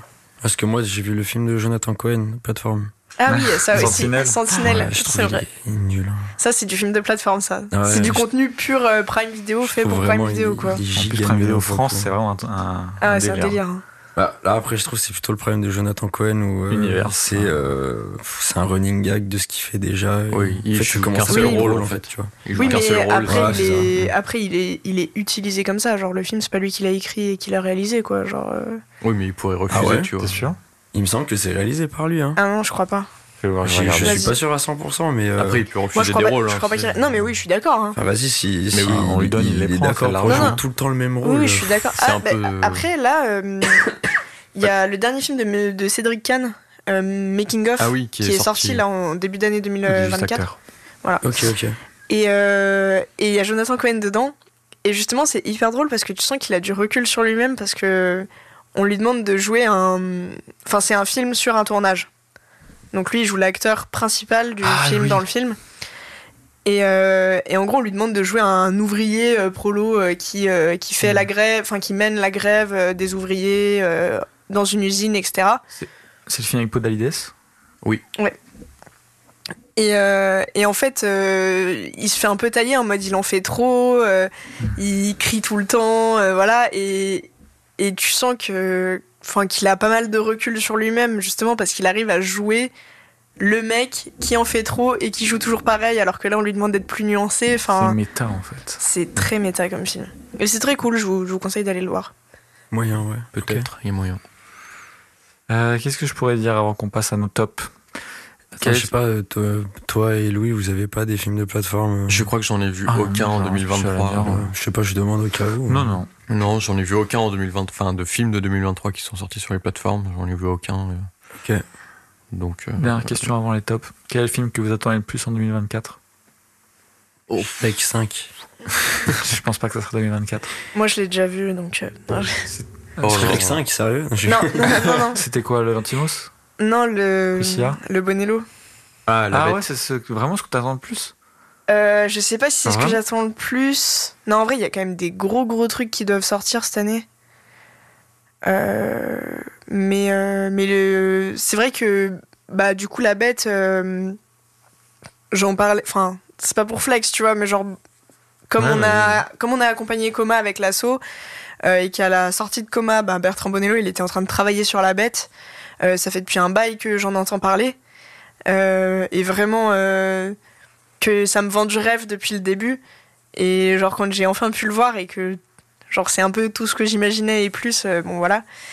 Et, et du coup, euh, je pense que j'avais une grosse hype autour de ça dans le sens où j'en entends parler depuis sa conception. Donc euh, forcément, euh, et genre j'ai un peu suivi toutes les étapes. Sinon, euh, je sais pas, j'ai peut-être, euh, si vous dites des trucs, ça va me donner des idées. Moi, je pense que c'est le Bong Joon-ho. Ouais, mais il a été non, repoussé. Il a été repoussé, euh, C'est mais vrai on sait pas à quand. Si, parce en vrai, lu- en vrai je Ah. pense qu'il va, qu'il va être à Cannes, moi, qu'il a été Moi, c'est repoussé les dernières rumeurs, Ah. c'était ça, que du coup, il serait sûrement à Cannes.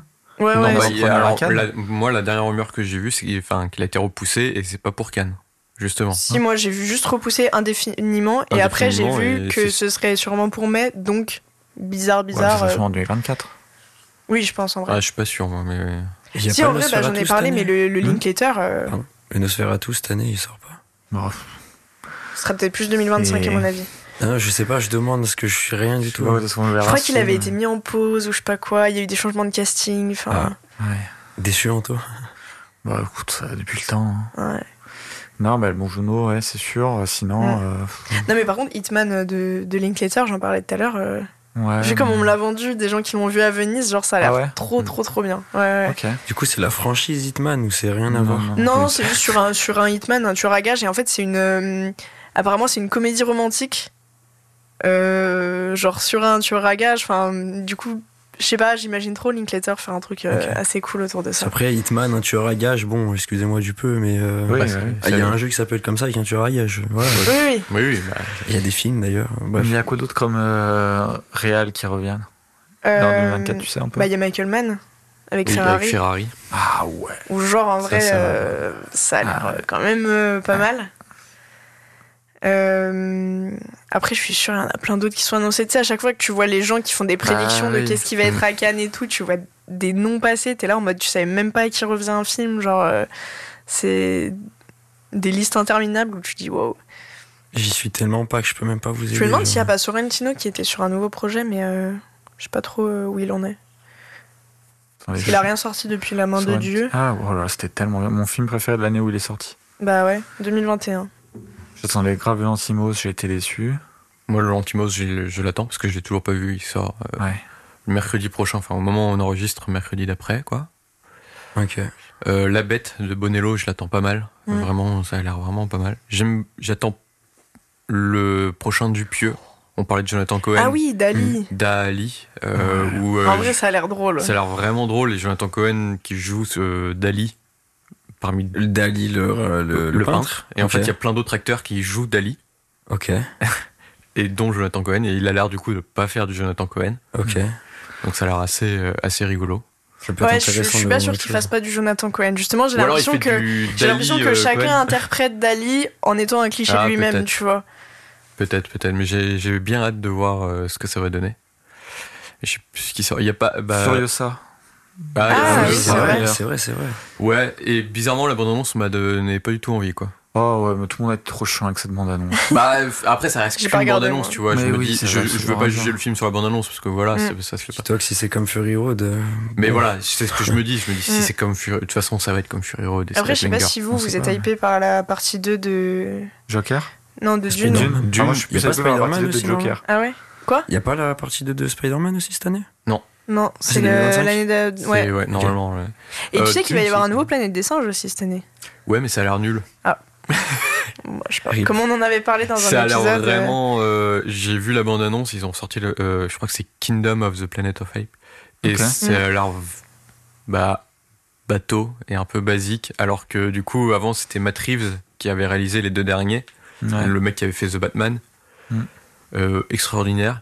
Et là, ça a l'air de revenir à un blockbuster ultra classique, euh, pas très très beau. Donc je suis un Mm. peu. Un peu déçu, quoi. Très Là, je suis en train de regarder vite fait et il y a l'air d'avoir énormément de suites de films de franchise.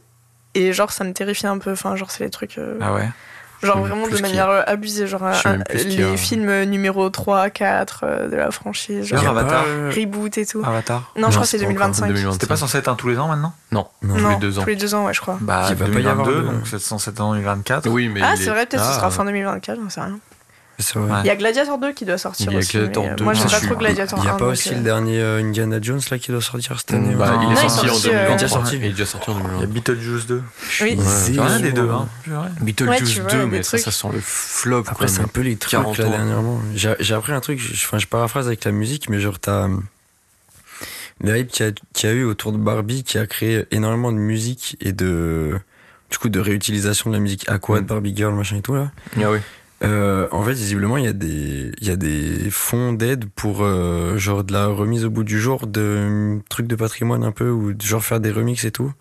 Et je me demande si là actuellement ils sont pas en train de faire pareil avec les films. Ça fait que t'as plein de reboots ou de parties Ah bah, 2 ou de machin parce que bah, en fait hein. c'est des trucs comme ça quoi. Ok. Normalement, en 2024, on doit avoir Megalopolis de Francis Ford Coppola. C'est vrai. Et ça, je pense que c'est une attente d'une vie, ça, Moi, tu ça vois. me fait peur. hein. Ah, il y a Et- le Todd Haynes aussi que j'ai bien envie de Ouais. voir. Ah oui, ça, ça a l'air Mais cool. December. C'est sympa. Et peut-être euh, le nouveau Terrence Malick, qui sait Qu'on attend depuis euh, des lustres, Inch'Allah. qui était censé hein, être prêt pour euh, Cannes l'année dernière et finalement non. Euh, donc euh, bon. Il y a un film, le Bruno Dumont. Ah oui, il sort en mars. Il non, en février, fin en février. février. L'Empire. Euh, oh là là, ça a l'air Le incroyable. mec, il fait un film de science-fiction, un peu parodie Star Wars, j'ai l'impression, avec Fabrice Lucchini, Ouais, je déteste Qui joue euh, Lucchini. un empereur alien. Moi, je me dis, mais vas-y, banco, quoi. Tu vas me donner envie de me foutre en l'air. Vraiment, en vrai, là, je regarde- Qui, qui fait du Lucchini, ça va être insupportable. Je suis tombée sur une liste, genre euh, rumeur Cannes 2024. Ouais. Donc en plus de ceux qu'on a cités, il y aurait un nouveau film de Serebrennikov. Ok. Ouh. Donc euh, sympa. Tu vois qui c'est, Frigo Mais, En espérant que ce soit mieux sûr. que- Bah, c'est celui qui a fait Leto. Oui, Ah, tu vois, je t'avais dit. Voilà. en espérant que ce soit mieux que la femme de Tchaïkovski. Mais... ouais. Un nouveau Cronenberg. Ah, oui, euh, The Shrouds. Ça va Ouais. être The Shrouds avec euh, Vincent Cassel, là. Ouais. Oh. Ouais, Oui, je sais plus, l'actrice, c'est une meuf connue aussi, hein. je crois. Hein C'est pas avec Léa Seydoux aussi ou je sais plus avec Euh, je crois bien que c'est Léa Seydoux aussi qui. avec. Mais elle est de partout, elle, de toute façon. Hmm. Euh, un nouveau Na Wong Jin. Un nouveau Ouh. Paul Verhoeven. Euh, cette année. un nouveau Arnaud Desplechin. Bon, moi, j'ai pas aimé ces derniers, mais là, qui apparemment revient à un truc un peu plus proche de ce qu'il faisait avant. Un nouveau Léo Carax, qui euh, avait mis euh, 1000 ans avant de faire Annette depuis son dernier film, et qui, a priori, revient déjà. euh, Oh, ça, c'est bon, voilà. ça. Enfin, il y a quand même pas mal de choses. euh, Un nouveau Steve McQueen, euh, qui est un réel que j'aime beaucoup. euh. Ah, euh, oui. T'as vu euh, Hunger de Steve McQueen Ouais. Ok. Kurosawa, il a arrêté de faire des films? Bah écoute. euh, Il est en tournage d'un À remake. Paris, hein Ah, mais oui, Il oui, à Euh, oui. Le serpent, un truc comme ça, non? Je sais pas, mais ça sort quand? Je sais pas, mais euh, il est en tournage encore. Comme mon. Kawa, il a pas sa série qui va sortir depuis cette Si, mais elle, est- ans. Elle est sortie euh, à l'étranger, mais euh, pas en Ah. France. T'es pas, c'est pas toi qui kiffe euh, Pavel Pavlikovski Hmm, Celui qui a fait pas Ida plus que ça, oui. Enfin, si, j'aime Ah bien oui. Ida, mais. Bah, a priori, il va sortir un nouveau film mais aussi. je- Il va y avoir un nouveau David Robert Mitchell, normalement, Inch'Allah. Ah, Ah, il y a un nouveau Alien de prévu. Un je suis en train de regarder, c'est vraiment que des suites ou des remakes Ouais, ou des spin-offs. Il y a le spin-off ouais, de John Wick qui est sorti. Oh, C'est ouais, vraiment. vu, il y a euh, beaucoup de choses quand même. Genre une Bon. suite à Largo Enfin, bref. What the fuck. Bah, je on propose qu'on passe au d'être top. des- Ouais, d'énumère des films euh, depuis, 15, Oui, depuis c'est 10 vrai. minutes. Mais Oh, ça je, je sens une bonne année. Je sens une bonne année. Du coup, pour le top 10, ce que je vous propose, c'est de faire euh, 10, 10, 10, 9, 9, 9, 8, Ouais. 8, 8. Très Jusqu'à Carrément. 1, quoi. Euh, et on va faire l'ordre habituel. Vas-y. Bah. Euh, écoutez, euh, je veux qu'il y ait du drama, donc n'hésitez pas. À tailler. À y- à y à- aller. Vas-y, vas-y. Euh, ton top 10, euh, Pauline? Euh, ouais, moi, mon, mon top 10, c'est Venez voir de Trueba. Ah oui. Euh, ça a été la place la plus difficile à remplir parce que hum, j'avais un peu noté tous les films que j'ai kiffé cette année. Mm. Et après, j'ai un peu procédé par élimination en mode euh, eux, enfin, genre celui-là, faut vraiment qu'il soit dans mon top et tout. Ouais. Et genre, je suis arrivée à 9 et il restait genre 4 films qui se battaient en mode putain, lequel je mets en dixième? T'as les 4 ou pas là? Euh, Bah, il y avait Le Moretti, euh, Vers un avenir radieux. Mhm. Euh, Il y avait Anatomie d'une chute. Il y avait Le gang des bois du temple. Et lui, je crois. Peut-être j'en oublie, enfin j'en avais Ouais. noté en tout cas un certain nombre, quoi. D'ailleurs, t'as des mentions honorables? Bah, du coup, celle-là, j'imagine. Euh, Ou des films que t'as pas mis dans ton top, que t'aurais voulu, mais juste. euh, ouais, bah voilà, ceux, ceux que j'ai cités, euh, en vrai, je suis sûre que j'en oublie, parce que vraiment, à- la base, quand j'avais tout écrit, j'en avais peut-être une vingtaine. Et après, il y en a où c'était plus ou moins évident pour moi que j'allais pas les prendre. Bah, j'ai beaucoup aimé le Poitras, toute la beauté et le sang versé, j'ai hésité. Et en même temps, le problème, c'est que hum, j'ai vu, je l'ai vu dans mes rattrapages. Ouais. Et du coup, je savais pas si j'avais un biais en mode je viens juste de le regarder, il faut que je le mette ou pas. Ouais, Enfin, ouais, Donc c'était un, un peu dur. Mais voilà, et du coup, bah, pourquoi j'ai choisi Trueba au milieu de tout ça? En vrai, parce que ça aurait été un peu euh, limite pas logique qu'il soit pas dans mon top, parce que je l'ai quand même vu trois fois au cinéma. Mercredi 24, je vais le voir une quatrième fois au cinéma. Donc c'est quand même un film qui a marqué mon année. C'est pas fait exprès, je suis pas allée le retourner, euh, euh, retourner le voir, voilà, mais c'est parce que je l'ai vu avec des gens différents. Enfin, je l'avais vu en festival. Après, je suis allée le revoir avec une personne, puis revoir avec une autre personne. Puis là, je vais encore le revoir euh, parce que c'est notre ciné-club. Et c'est un film qui m'a influencé dans l'écriture de mon dernier court-métrage. qui, enfin, même plus influencé, en fait, qui m'a donné l'idée de mon dernier court métrage où voilà, c'est hyper lié et tout. Donc en vrai, rien que pour le clin d'œil, je trouvais ça hyper logique qu'il soit dans mon top. Et puis au-delà de ça, c'est un film que j'aime beaucoup. J'aime beaucoup Trueba, j'en ai déjà parlé dans le podcast puisque j'avais proposé à, Frigo un film de Trueba, le Sexiliados Romanticos, dans un épisode. Euh, c'était Romance, je crois. Oui, c'est ça. Euh, donc, euh, donc voilà, c'est un film qui peut être considéré comme mineur dans sa filmographie, parce que c'est un film qui a été fait avec que dalle de budget, bon, ce qui est un peu le cas de tous ces films, mais, mais c'était un film post-Covid, vraiment tourner un truc avec ses potes, dans une économie de moyens de fou et tout. Et moi, c'est le genre de truc que je kiffe trop comme dispositif, genre des trucs hyper simples où euh, c'est quatre mecs euh, autour d'une table qui se parlent et voilà. Donc euh, c'était un peu ma voilà ma caution très bas du top. et toi Louis, c'est quoi ton top 10 Moi mon top 10 c'est le procès Goldman de ah Cédric Kahn. c'est un film que j'ai trouvé très bon dans son dispositif huis clos dans le tribunal. Une histoire que je connaissais pas forcément un film que très porté politiquement, euh, qui m'a, enfin, moi qui me parle du coup. Mm. Et euh, je sais pas, j'ai beaucoup aimé euh, l'acteur qui joue Pierre Goldman. Il y a Arthur Harari dedans qui fait son avocat, enfin, mm. qui est très bon aussi. Et je sais pas, il y a quelque chose qui me plaît beaucoup dans, dans sa politique, dans ce qu'il veut dire, de, aussi de ce qui passe actuellement. Un petit peu comme avec les Rascals de Jimmy Laporal le Trésor, qui est peut-être un peu même mention honorable, euh, qui est plus sur le côté vraiment euh, politique de ce que ça veut raconter, de ce que ça veut mettre en garde aussi un petit peu sur euh, bah, ce qui peut arriver, que ce soit avec l'extrême droite et le fascisme qui monte, ou avec les violences policières aussi qui, qui, qui, ont, qui montent. En fait, il y a une sorte de... Comment dire de, de, de, de rétro sur ce qui s'est passé en 2023, tu vois, en termes mm. politiques, que, dans lequel je me retrouve dans ce genre de film, tu vois. Je me dis, tiens, c'est des films qui, qui parlent du passé, mais bizarrement, ça fait écho à, quelque chose qu'on a vu et tout. Mais le procès Goldman est quand même peut-être plus subtil dans ses propos, plus peut-être mieux travaillé dans, dans, ses dialogues, dans ses que les Rascals. Donc voilà, lui il est en, en dixième. Ok. Et moi, du coup, en dixième, j'ai Perfect Days. Mais euh, par contre, euh, désolé, du coup, je. Il était déjà dans ton top à la base, le procès Goldman? Ouais. Ok, ben en fait, je pensais avoir tout vu euh, des tops ici, mais le procès Goldman, c'est un des films qui me reste à rattraper de 2023, que j'ai le plus envie de rattraper et que j'ai pas encore vu. et je crois qu'il est dans la reprise Télérama. donc, donc j'essaierai d'aller le voir au cinéma là en début d'année. Ok. Bah, du coup, moi je disais mon dixième c'est Perfect Days de Wim Wenders, euh, que j'ai vu à Cannes, que j'ai beaucoup aimé. Un film très doux, euh, très sympa. Et en mention noire quand même, parce que je l'ai pas dit, mais Mad God de Phil Tippett. Ah c'est trop bizarre pour être dans un top 10. C'est vraiment. Tu l'as vu, Pauline, tu l'as non, je l'ai en Blu-ray parce que j'avais acheté le coffret Carlotta. Mais pareil, c'est dans mes rattrapages à faire. je voulais attendre d'avoir mon projecteur pour le regarder chez moi. Et toi, Louis, tu l'as vu?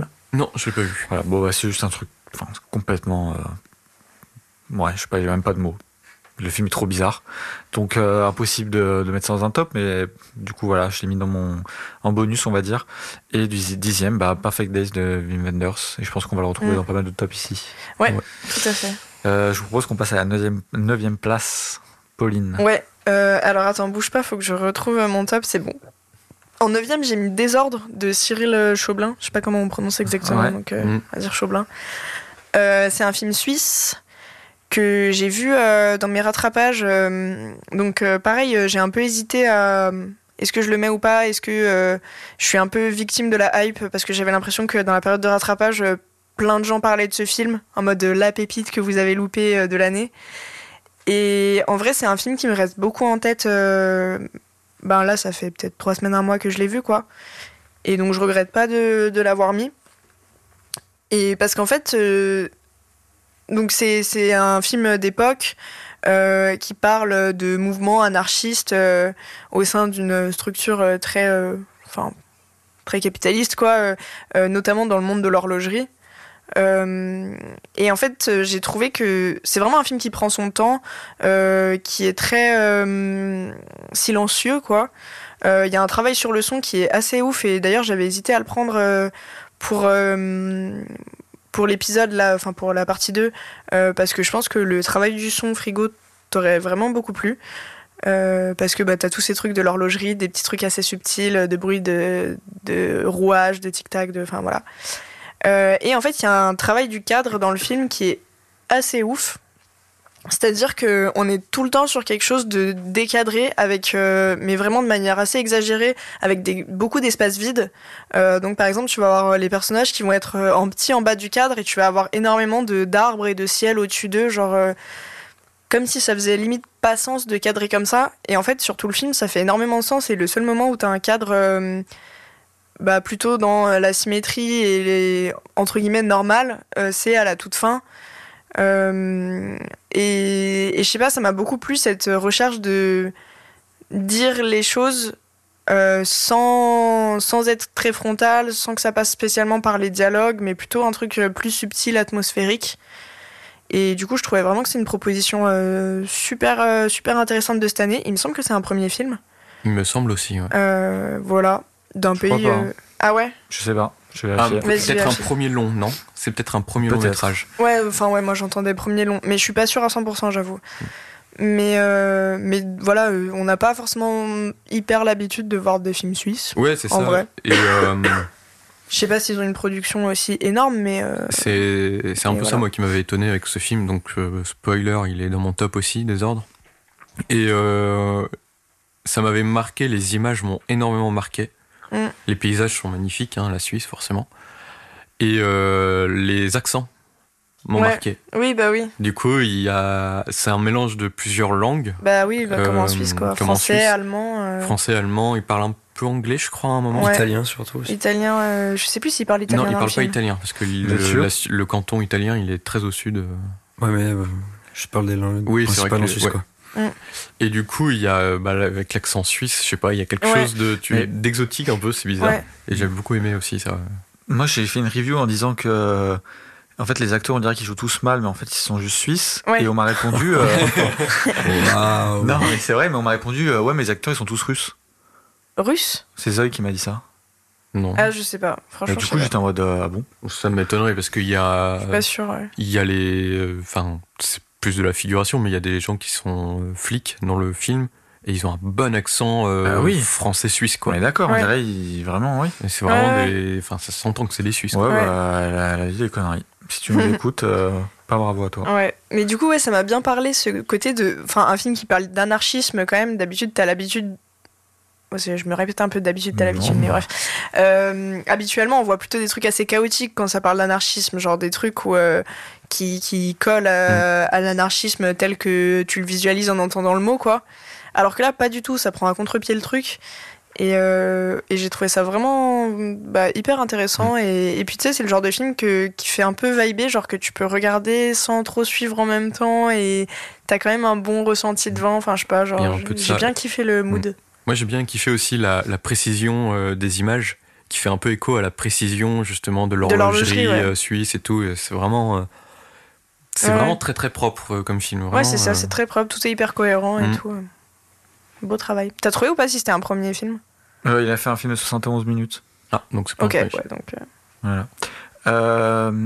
il n'y avait pas un peu un côté amateur dans le film? Bah moi, je trouve qui ai perçu ça. Ah non, moi, je trouve pas. Je sais pas si c'est dans l'image ou le grain ou ou le jeu où il y a j'ai vraiment perçu un côté un peu amateur. Bah, après, il y a un étalonnage très léger qui, on dirait presque par moment que ça se rapproche de du log, quoi, enfin de d'une image brute, on va dire. Euh, donc peut-être que ça. peut jouer. J'avoue, j'ai été un peu déçu. Tout le monde en parlait, je me suis dit oulala, ça va être incroyable et tout. Je me suis fait un peu chier. je trouve que c'est un peu le pacifiction de cette année, dans le sens où j'abuse, hein, mais dans le sens où tout le monde était en mode ah, le film. Hein. Puis bon, on se fait un peu chier, quoi. C'est sympa, hein. c'était pas un mauvais film. Mm. Mais j'avoue que j'ai pas compris l'engouement. Euh, je suis vraiment passé à côté. Ouais, bah, ça arrive. Hein. Des choses qui arrivent. Hein. Ah ouais, ouais, ouais. Après, c'est pas horrible. Je... Heureusement. je, je, gueulerais bien plus après. Ah. Quoique non, je pense même pas en vrai. Euh, Et bah c'est à toi, Louis. Euh, mon numéro 9, c'est Toute la beauté et le sang versé de Laura Poitras. C'est ça. Et je te remercie, Deka, de, de me l'avoir fait regarder, mhm. en vrai. Parce que c'est vraiment un film, donc c'est un film documentaire. Ouais. De dingue. Genre vraiment qui qui raconte plein de choses euh, super intéressantes. Euh, on mm. peut piocher euh, plein de choses dedans qui peuvent vous plaire et tout. Ça parle d'une photographe, Nan Goldin. Ça va mm. parler de sa vie, de, son œuvre. Et d'un côté, ça va aussi parler de son combat militant contre une des plus grandes familles américaines qui est propriétaire d'une industrie pharmaceutique. entreprise pharmaceutique euh, qui euh, est au cœur de la crise des opioïdes aux États-Unis. Donc c'est euh, une grosse crise sanitaire aux États-Unis mm. très grave. on parle d'épidémie quand même. de gens accros à ces médocs qui qui en meurent et qui en meurent alors qu'ils s'étaient vendus comme safe comme médocs plus ou moins mm. tu vois donc il y a eu plein de trucs mensongers c'est une grosse crise qui est toujours pas réglé euh, encore aujourd'hui. En fait, c'est surtout ça raconte comment la, la famille euh, met la pression euh, au, sur la distribution de ces médicaments pour qu'ils soient prescrits, alors qu'il y a eu des essais qui montrent que c'est dangereux, que c'est addictif et que voilà que ça mène vers des consommations de drogue de plus en plus dures, mm. etc. mais il y a une pression financière qui fait qu'on cache ces informations-là pour les prescrire quand même euh, genre sur des opérations de routine, en mode les mecs ils vont se faire euh, opérer du genou et ils ressortent et ils ont ça de prescrit euh, en antidouleur en mode pour la semaine après ton opération. Et en fait derrière tu tombes dans des addictions de, de mm. fou quoi. Donc voilà, on, suit cette photographe, Nell Goldin, aussi dans son combat militant là-dessus. Mm. Parce qu'elle, elle a elle-même été victime, d'addiction euh, à, ces et, euh, et de son association et tout. Euh. Ouais, parce qu'en fait, la, famille Sackler, du coup, qui a le truc pharmaceutique, c'est une famille en gros qui agit beaucoup dans les musées. Oui. Et qui, du coup, fait ça, on va dire, d'un côté, et de l'autre, font beaucoup de, dons au musée, tu sais, pour vraiment se donner une bonne image. Et en fait, tu te mm. trouvais avec énormément de musées, quasiment tous les grands musées, quoi. Que ce soit le Louvre, le Met, euh, enfin.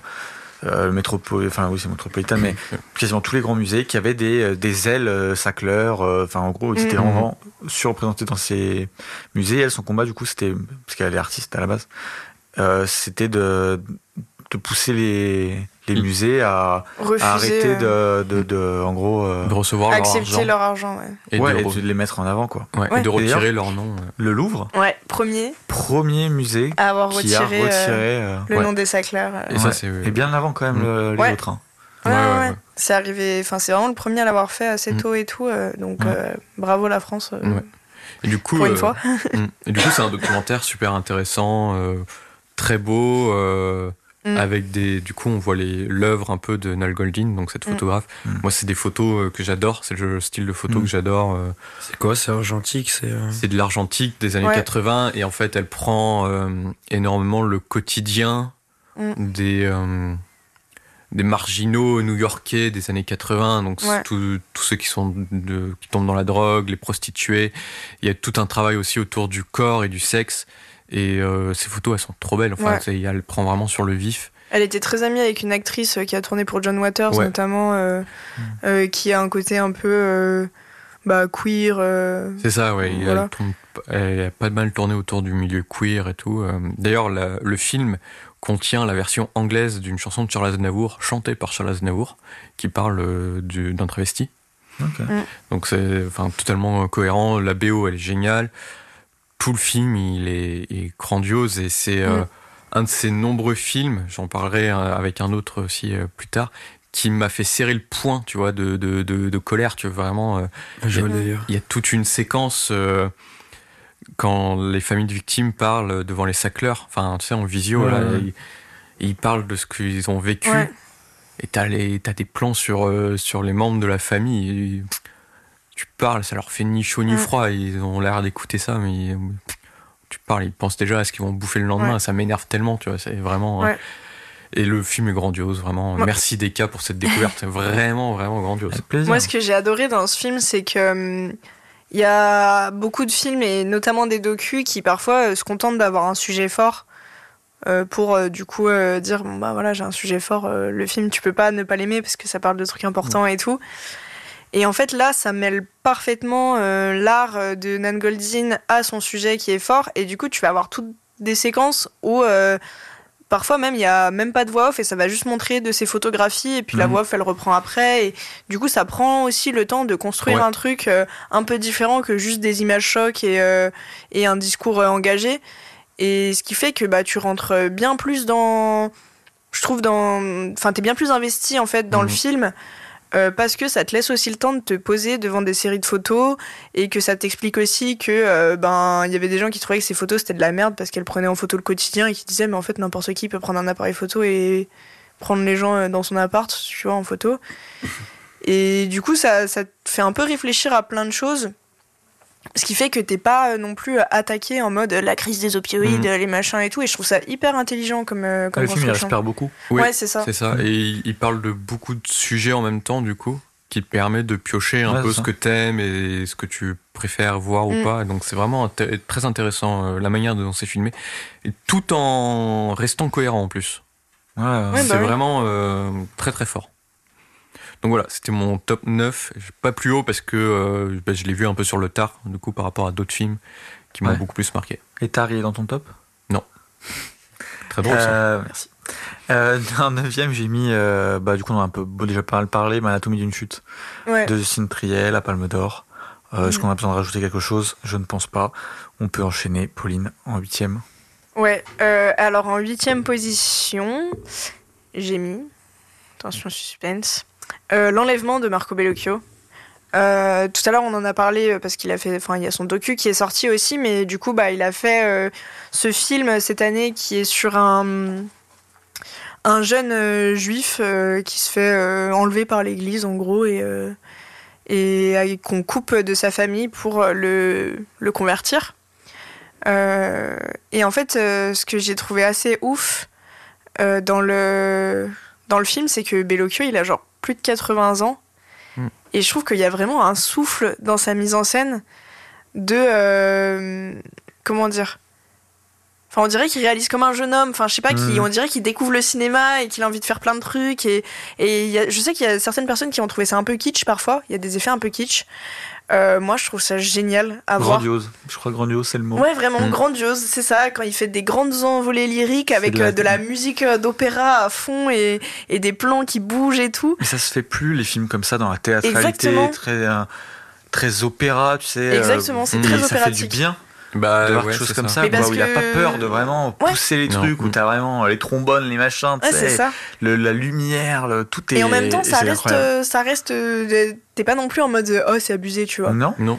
Genre ça reste totalement cohérent avec ce sujet de euh, l'Église et de et de comment comment c'est théâtralisé aussi, genre le enfin l'apparence de l'église pour, pour les gens et tout et, et, du coup vraiment je trouvais ça assez génial. Euh. Un peu, Donc voilà. Hmm, c'est un peu ça. Euh, l'an dernier, j'avais dit euh, sur EO, justement, de Skolimowski, ouais. qu'il filmait comme s'il avait, comme s'il venait de découvrir le cinéma. Mm. Et bah, Bellocchio, effectivement, l'enlèvement, ça m'a fait exactement la même ah, chose. ouais. Moi, c'est pas. pour moi, ça, ça, y a tellement de maîtrise que. Mais justement, je sens le mec qui est là depuis longtemps, quoi et qui, bah. parce qu'il maîtrise à ce point-là, il peut se permettre d'aller dans le grandiose de fou oui, mais en sans même que ça fasse. Oui, mais euh, je vois ce que tu veux dire, mais en même temps, je trouve qu'il y a grave ce côté en mode euh, ouais putain, j'ai plein de moyens à ma disposition, vas-y, on va les exploiter à fond, tu vois, genre un peu la mm. fougue qu'il a, euh, genre que. En fait, c'est l'énergie qui en ressort, tu vois. Tu te dis putain, il il va sur ses 90 ans. Ouais, Il a une filmographie déjà de ouf et qui est déjà bien ancrée chez les cinéphiles, chez, chez les critiques et tout. Mm. Mais non, il veut continuer, tu vois. C'est et c'est ça que j'adore euh, avec l'énergie un peu des vieux de la vieille euh, de 2023. Moi. Et toujours dans un engagement assez fort, tu vois. Il y en a parfois sur la fin de carrière, ils font des films pour se faire plaisir. Euh. Hmm. Bon, bah lui, voilà, c'est hyper cohérent avec le reste de sa filmo, avec son engagement politique et tout. Hmm. genre, franchement, trop trop bien. Ouais.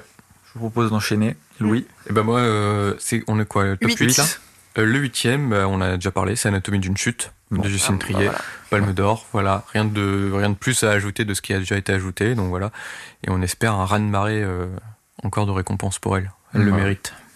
Et du coup, bah 8, euh, on a aussi beaucoup parlé, moi, c'est le Scorsese. que j'ai mis 8, pas plus haut finalement, mais une bonne huitième place. Mm. Bah, je n'ai pas mm. spécialement grand chose à dire de plus sur Scorsese, même si on n'a pas tant parlé que ça finalement, mais bon. Voilà.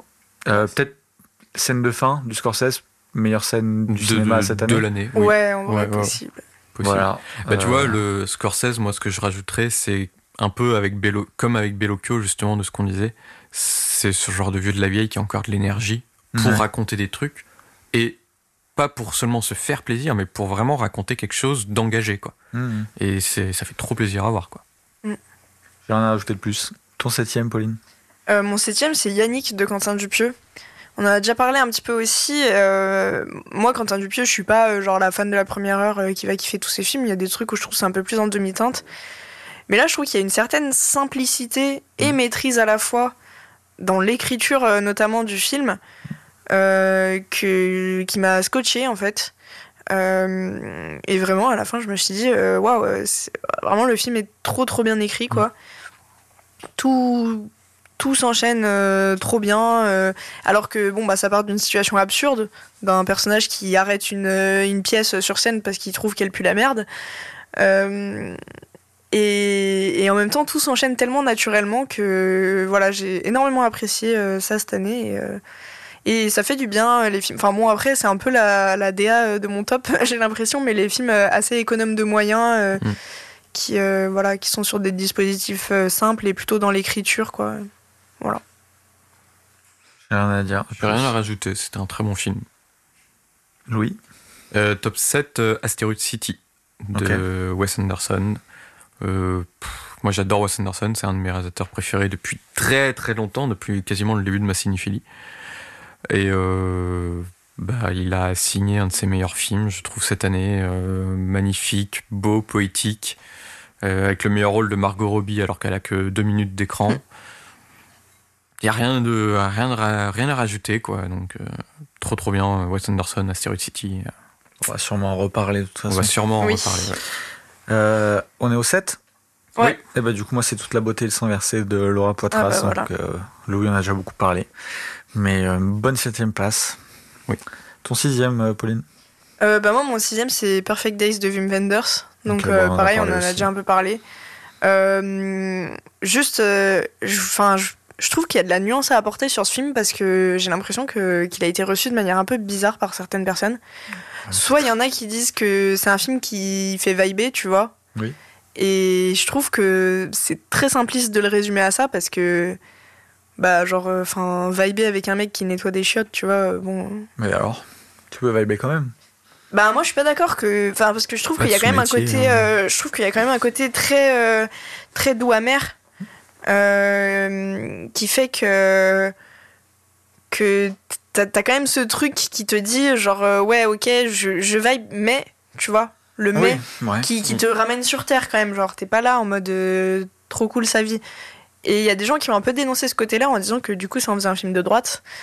Parce que ça montre un travailleur euh, qui, euh, qui se remet pas en question sur sa condition de travailleur euh, précaire, tu vois. S'il est bien comme ça.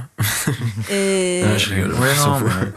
et bref, et je trouve ça hyper simpliste. Et du coup, pour pas faire tout un monologue là sur ça, mm. je vous invite à aller lire ma critique sur super7.fr. Ah, je l'ai même pas lu. Euh, parce que j'ai fait une critique du film où je reviens un peu sur ces questions-là, genre et, pourquoi je trouve ça bête de prendre le film dans ce sens-là et que hmm. pour moi il dit plus que ça quoi. Ouais, je suis assez d'accord. Je suis d'accord. C'est pour ça que je l'ai mis à dixième. Hmm. On en reparlera. ouais. Euh, on en est au 6. Ouais. Hein, euh, donc moi le sixième c'est Le garçon et le héron de Miyazaki. moi c'est un film qui m'a touché quelque part. En fait, vraiment, euh, l'univers m'a trop parlé. Le, le j'ai trouvé l'animation magnifique. J'ai trouvé vraiment tout le film très très beau. Un, ouais, un univers à la Chihiro. Alors, je préfère quand même Chihiro mm. avec le recul quand même. Mais je sais pas, il y a, euh, il y a cet univers que j'aime beaucoup. Le côté, euh, comment dire, héritage euh, je lègue quelque chose à, quelqu'un, ça m'a beaucoup touché, surtout quand on connaît un peu l'histoire qu'il a avec son fils. Hmm. c'est vraiment le film qui, qui, se veut être réconciliant de lui avec son fils. Et je sais pas, moi ça me touche beaucoup. Ouais, ça bah, me touche beaucoup, j'ai trouvé ça trop beau, et puis voilà quoi. Et la musique, magnifique. Joe Hisaishi est trop fort, et puis voilà quoi. J'ai adoré. Ouais, moi j'avoue, j'ai trouvé que ça tombait un peu à plat euh, et que c'est un peu. Je sais pas comment dire, genre du Miyazaki facile. Enfin, dans le sens où j'ai beaucoup aimé la première partie. Je trouve ça très fort, les moments dans l'incendie et tout. Ah euh, bah c'est splendide. genre c'est magnifique. Mm. Ouais. Et bon, bah ça fait quand même euh, un certain nombre d'années qu'on sait que Miyazaki il est hyper fort en animation et que ce qu'il fait c'est très très beau quoi. Oui, il a plus rien à prouver, ça c'est sûr. et après, j'ai l'impression qu'il construit tout un truc euh, pff, un peu compliqué, mais en Mm. même temps qui reprend des éléments de tout ce qu'il a fait. Donc je, je comprends le côté où on se dit, euh, bon, bah ça fait un peu chant du cygne et tout. Mais en même temps, je trouvais que, bah, que ça manquait d'inspiration, en fait, que ça manquait de souffle dans la deuxième partie. Mm. Et qu'au final, ça se résout tout un peu en mode, euh, bon, bah voilà. euh, et d'accord. et qu'en fait, le film tombe à plat et qu'on dirait qu'il lance plein de trucs et qu'en fait, au final, au milieu du film, il sait plus où il va et que du coup, il dit, bon, bah je vais faire euh, Miyazaki, quoi, ce que je sais faire. Ouais, il y a Et peut-être ce qui un- fait que, ouais, et ben, sur euh, le court et long terme, il m'a pas du tout marqué, quoi. Mm. Moi, il m'a marqué. Et je sais pas, c'est un film qui, qui je pense est extrêmement personnel déjà pour Miyazaki. Et euh, ouais, mais je- comme tous ces films. Ouais. ouais, mais encore plus, tu vois. Voilà. Je sais pas, il y a un côté encore plus personnel. Je, je pense surtout euh, avec son, son fils et cette question d'héritage, tu vois. Ouais, tu vois, je trouve que le vent se lève est plus Mais moi, je- personnel. Je l'ai Ouais. pas vu, le vent se lève. ouais, mais- ouais. Et je suis d'accord, quand j'ai vu, enfin avec Pauline, quand j'ai vu le film, je me suis vraiment dit, en fait, t'as as cinq bons films, mais ça fait pas un bon film à la fin. Il y a Ouais. tellement de trucs. Hmm. Tu vois, t'as l'impression que s'il se mettait sur un axe et qu'il allait Mm. à fond, il avait vraiment cinq bons films dans son film. Ouais. C'est marrant parce que moi j'aime voilà. un peu ce bordel qu'il a Ouais. mis. euh, je sais pas, il a. C'est un bordel un peu poétique. Alors je suis d'accord avec vous, ça. Par... Enfin, ça finit jamais vraiment, ou alors ça se finit très simplement.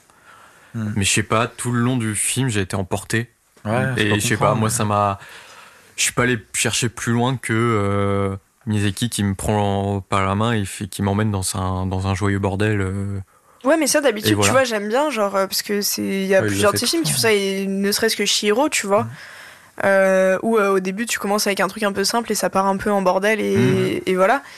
Euh, mais là, je trouvais que c'était trop compile de trucs de Miyazaki. où vas-y, on sait pas ce qu'on va faire, on va foutre ça, tu vois. Enfin, Ouais, ouais, je sais pas. Après, Et puis on sait pas comment finir, mais bon, vas-y, c'est pas grave. Enfin, Moi, si j'ai un conseil, ne la regardez pas en VF, elle est vraiment pas bonne. Oui, et alors. euh, Ah, je l'ai pas vu, la Je, je me souviens qu'on en avait parlé en off. Et euh, beaucoup, beaucoup de gens, et même des pro VF, disent qu'elle est horrible. Vraiment, elle est abominable. Et que du coup, voilà, regardez-le en VO. Quoi. C'est, et je pense que ça a joué aussi euh, dans le fait que j'ai moins aimé le film parce que vraiment c'est plat, c'est, c'est mal joué. Il y a aucune, il y a rien quoi. C'est vraiment des phrases. On dirait le mec il est en train de lire euh, un, vraiment il juste, bah Mm. oui il est en train de lire, mais enfin Oui, il joue sans- pas. Quoi. il joue le pas. joue pas quand il y a Ouais, pas de vie Et dedans. du coup euh, c'est, c'est compliqué quoi. ça doit être trop bizarre, ouais. Ouais, ça Ouais. va être horrible. Euh, on en est au combien là Au 6 6. 6, ouais. bah How to Have Sex de Molly Manning Walker. Mhm. Enfin, pour premier film incroyable, une Ouais, énorme très, très claque. bon euh, bravo film. à elle. euh, Elle mérite son, son prix à Cannes. Euh, c'est Caméra d'or, c'est ça? Ouais. Ouais, bah c'est donc meilleur premier film. Ouais, c'est Ouais, ça. Euh, largement mérité, le film est. Mhm. Bah, je suis pas du tout d'accord. T'as pas, t'as pas aimé? Ah, j'ai trouvé ça vraiment euh, mid. Ouais. Et justement, on parlait tout à l'heure de films qui se reposent sur un sujet fort, et voilà, et je trouve que vraiment, en termes de mise en scène, c'est pas intéressant. Non, mais Que en termes d'écriture, c'est pas si fou que ce qu'on dit. Et Le film est pas euh, bien écrit? Non, je trouve pas. Pas spécialement. Enfin, genre pas ouf, quoi. Et je trouve que c'est vraiment un film. euh, Je trouve ça très random et très. Après, c'est très générationnel et je comprends ce qu'elle veut dire et tout, mais je trouve vraiment qu'on en fait hein. beaucoup et vis-à-vis de son sujet et tout, mais qu'au final, c'est vraiment pas un film si intéressant que ça. Bah, alors là, tu m'étonnes parce que je Genre, savais pas que vraiment. tu. Je pensais que. Ah non, non, je crois que j'ai mis deux et demi ou un truc comme ça. Je trouve Ah vraiment ouais. que. Wow. Ah ouais, je trouve, là, pas je vraiment Là, le film pas étonné. intéressant, tu vois, et genre je trouve qu'on a sur-hype parce que, sujet, parce que par rapport à son sujet, nanana. Euh, et du coup, bah, c'est toujours hyper délicat de tailler ce genre de film parce que tu, tu, enfin voilà, tu passes pour euh, quelque chose que tu n'es pas forcément euh, pa- parce que politiquement c'est pas correct de pas aimer ce film, tu vois. Ah. Mais je le trouve vraiment. Non mais c'est vrai. Non mais non mais non mais c'est vrai, tu vois. Non mais tu dois. non mais dans le sens où tu dois toujours beaucoup plus te justifier de pas aimer un film comme ça que de pas aimer euh, Asteroid City ou je ne sais quoi, tu vois. Non mais oui, d'accord. J'ai pas vu le film. Et moi je trouve que le film a une justesse dans l'écriture. Euh. Ah ouais, moi je trouve pas du tout. Je trouve ça insupportable même par moment. Genre euh, vraiment, je, trouve ça. Je, trouve ça... je ne sais pas quoi dire. Parfois, je trouve ça vraiment insupportable et, et, dans du cliché et dans. Ah, dans du cliché? Bah ouais. Enfin, moi, je suis déjà partie en vacances avec mes potes et euh, et j'ai trouvé ça genre vraiment très extrapolé vers du cliché, du truc. Ça, je, je sais pas. Déjà, tu peux en vacances, en plus, t'as des liens entre le fait que tu sois parti en vacances. Bah, je trouve que les personnages des meufs, elles sont genre pas très bien écrites, quoi. C'est genre vraiment du du cliché de, de, de Tumblr girl. Euh, enfin, je sais pas, de vraiment de comment. En fait, j'ai l'impression, alors que du coup, c'est pas du tout le cas, que le film il est écrit par des, des darons qui voient la jeune génération parfois et qui veulent euh, instiller un propos en mode ouais, euh, sympa de gauche au milieu, tu vois. Alors là. Mais vraiment, enfin, j'ai trouvé ça pas si bien écrit que ça, je pas si fou. absolument pas ce qu'on ait ce débat, donc je. Et en termes de mise en scène, inintéressant au possible. Mais qu'il est Genre vraiment ah inintéressant en termes de mise en scène. Ah, je sais pas, moi j'ai des, des bons souvenirs de belles images. Bah ouais, mais d'accord, mais c'est pas intéressant des belles images. Enfin... Ouais, mais surtout, si, parce que ça sur un sujet comme ça. De choses, bah, euh, moi, je, en fait, c'est vraiment. Euh, il y a un un genre, si ce que tu retiens d'un film sur le viol, c'est des belles images, ouais, non, mais moi, il y a un moment, le, euh, le, film m'a pris et quand tu, quand tu ressens toute la solitude de la meuf. Vraiment, il y a un truc dans le film. L'actrice principale est vraiment excellente je trouve. Moi, c'est un film que j'ai plutôt bien aimé en vrai. Je trouve vraiment qu'il n'y a pas de choix artistique derrière, quoi. Que c'est vraiment. Après, est-ce qu'il faut de l'artistique sur un sujet aussi lourd mais en, plus, même pas, mais en plus, je suis même pas d'accord. Hein. Moi, je, moi, je, pas, je, pas vu le film. Je suis pas trop d'accord. Vraiment, je trouve ça un film. En fait, le film, il aurait pu être fait par une IA où tu lui dis euh, des trucs. Euh, non, mais vraiment. Mon ma take, c'est que dès qu'un film de gauche, vous aimez trop être ultra dur, et quand un film est de droite, vous aimez trop. Ah non, mais non, moi, non, pas toi, pas vous, toi mais euh, je, je, comprends ce que je veux dire. Et je trouve, c'est comme par exemple quand on parlait de. Je, je ressors l'exemple de du Breya, tu vois, l'été dernier. Ouais. Il y a des gauchistes, vous aimez trop quand c'est un film de gauche, le, vraiment être ultra dur et tout critiquer. Et par contre, quand c'est un film un peu touchy de droite, être là en mode ouais mais non mais ça n'a rien à voir euh, parce il y a que des trucs quand même. Tu vois bah, moi je, trouve y a vraiment que ça n'a rien à voir parce qu'en fait en fait c'est on est sur un curseur où on parle d'artistique et je trouve que Out of Sex c'est inintéressant au possible au niveau artistique alors que le Bria bah il y a des trucs hyper intéressants en termes de mise en scène. C'est juste que mon curseur il se place là. Après Bria film de droite ok oui. Euh, of Sex film de gauche ok aussi tu vois Genre juste, bah, je trouve qu'il y en a un qui propose des trucs intéressants en termes de mise en scène et l'autre non. Après, aucun des deux n'est dans mon top. tu, vois, dis que, oui, mais par exemple, tu dis que même au niveau de l'écriture, pas que de la mise en scène. Oui, bah oui, je le trouve pas très bien écrit. mais après, le truc, c'est que, est-ce que genre un truc comme ça, faut bien l'écrire Mais c'est bien écrit. Enfin, mais attends, moi, je attends, trouve non, que c'est très bien écrit. moi, je te remets pas en question ça. je me dis, genre, sur un, sujet qui est aussi lourd, genre. Euh, mais ça, c'est trop facile. C'est exactement ce que je disais tout à l'heure. C'est que tu te reposes sur un sujet et tu dis, bah vas-y, vu que j'ai un sujet fort, j'ai pas besoin de bien écrire, j'ai pas besoin de bien réaliser. Enfin, non, fais un documentaire, tu vois. Je parle pas de ça, mais je veux dire, genre, en mode reprocher à quelqu'un qui parle d'un sujet aussi fort de pas mettre de patte artistique derrière, je trouve que c'est abusé. Bah, dans ce cas, fais pas un film. Non, oui, je suis pas d'accord avec toi. Ah, moi, je trouve ça, je sais pas. Enfin, je veux dire, euh, des fois aussi avoir un truc simple super cru que n'importe qui. Ça, ça peut être une patte ah, artistique aussi. Et laissez-moi parler euh, deux secondes. Genre avoir un truc super simple et que ça puisse parler à tout le monde, genre c'est aussi un choix pris pour que tout le, mm. message il puisse passer au plus grand nombre. Tu mais je trouve pas que ce soit une question de simplicité parce que moi j'ai dit depuis tout à l'heure que mon top, le, enfin le globalement, le truc commun entre mes films, c'est qu'ils sont hyper simples, tu vois. Mm. Euh, c'est justement là, je trouve que le film est artificiel en fait. Artificiel, pas intéressant, euh, enfin raté par rapport à ce qu'il cherche à dire. Ok.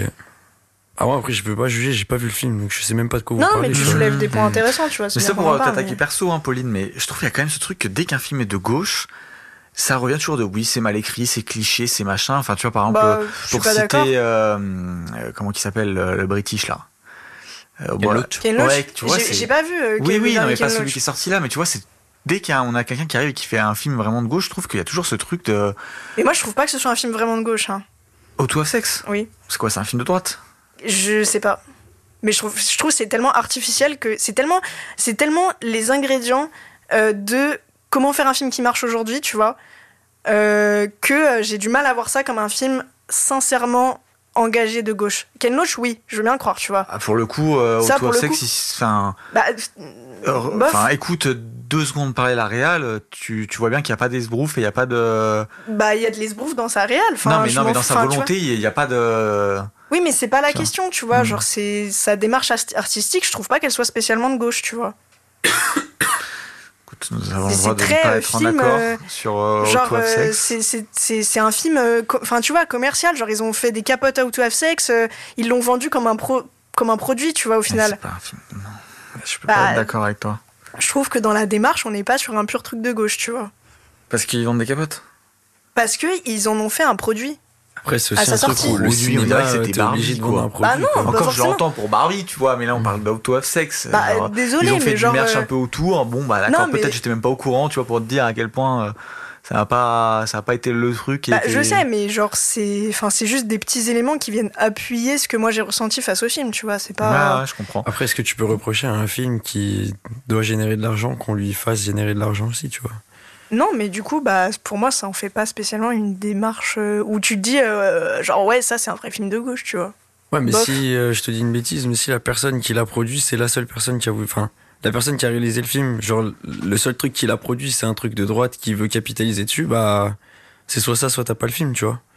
Non, mais je comprends, bien sûr. Je veux dire, mais euh, genre, tu vois, par exemple, la comparaison avec Ken Loach, je trouve qu'elle a pas lieu d'être, tu vois. Enfin, pour moi, c'est vraiment Non, pas la c'est- même. c'est pas pour dire que c'est la même chose, mais je trouve qu'il y a quand même Et ce truc Pour de. moi, je trouve ça dur de dire. On est dur avec le film parce que c'est un, pas- enfin, parce que c'est un film de gauche. Genre, non, pas du tout. Pour moi, genre, déjà, c'est pas un film de gauche en mode. euh, voilà.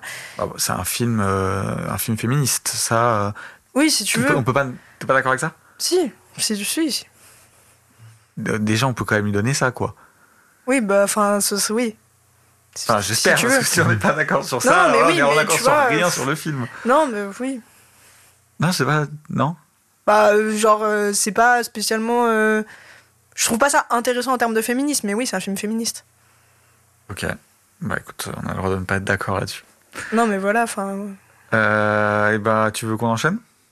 Oui, mais je pense, ouais. Mais je pense vaut mieux. Ouais, vaut mieux, ouais. Bah non, on a le droit de pas être d'accord. Non, mais je pense que ça allait tourner en boucle, c'est ça que je veux Oui, dire. ouais. voilà. Ouais, ouais. Euh, mon cinquième, c'est Les filles vont bien d'Itsa Arana. Un vrai film féministe, celui-là. Bah, Non, mais c'est vrai. Allez, ça tape. je l'ai pas vu. Euh, Bon, bah, du coup, j'ai commencé euh, mon 10 avec euh, Trueba et j'arrive en 5 avec euh, sa femme, Itsasu Arana, euh, qui du coup joue aussi dans Venez voir et qui là est passé euh, pour la première fois euh, derrière la caméra. C'est son premier film. Et euh, hyper réussi. Euh, en fait, elle reste dans, dans quelque chose de, bah, de proche de ce que Trueba fait, euh, parce que c'est produit par lui déjà. Et euh, en gros, eux, ils expliquent que leur volonté, c'est par rapport à beaucoup de gens qui écrivent un film en se posant zéro contrainte sur le scénario et disent derrière que c'est le job de la production de bah, d'arriver au niveau de leur scénario en termes de contraintes euh, de tout, tu vois, de décor, euh, de machin.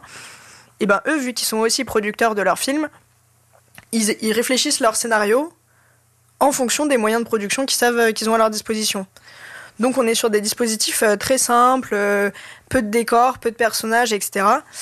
Et, en gros là, elle est partie sur un truc un peu méta où elle joue une metteuse en scène qui va avec ses actrices à la campagne pour euh, répéter euh, une pièce. Et euh, tout le monde a gardé son prénom. Enfin, donc elle dans le film, elle s'appelle Itsaso et chacune des actrices a son prénom de la vraie vie. Ce qui fait que tu approches une dimension un peu naturaliste où parfois ça se brouille en mode. Est-ce que c'est des vrais trucs sur elle qu'elle raconte? Est-ce que non? Et elle va même encore plus loin dans ça, euh, dans le sens où parfois, bah, hum, t'arrives dans une scène, il y a pas eu de transition, et du coup elles sont genre en costume euh, de de leur pièce de théâtre qu'elles répètent. Et tu sais pas si le dialogue c'est un truc des actrices entre elles, juste elles sont en costume, ou si c'est un dialogue de la pièce de théâtre dans le film. Et je trouve que c'est hyper bien euh, mêlé tout ça.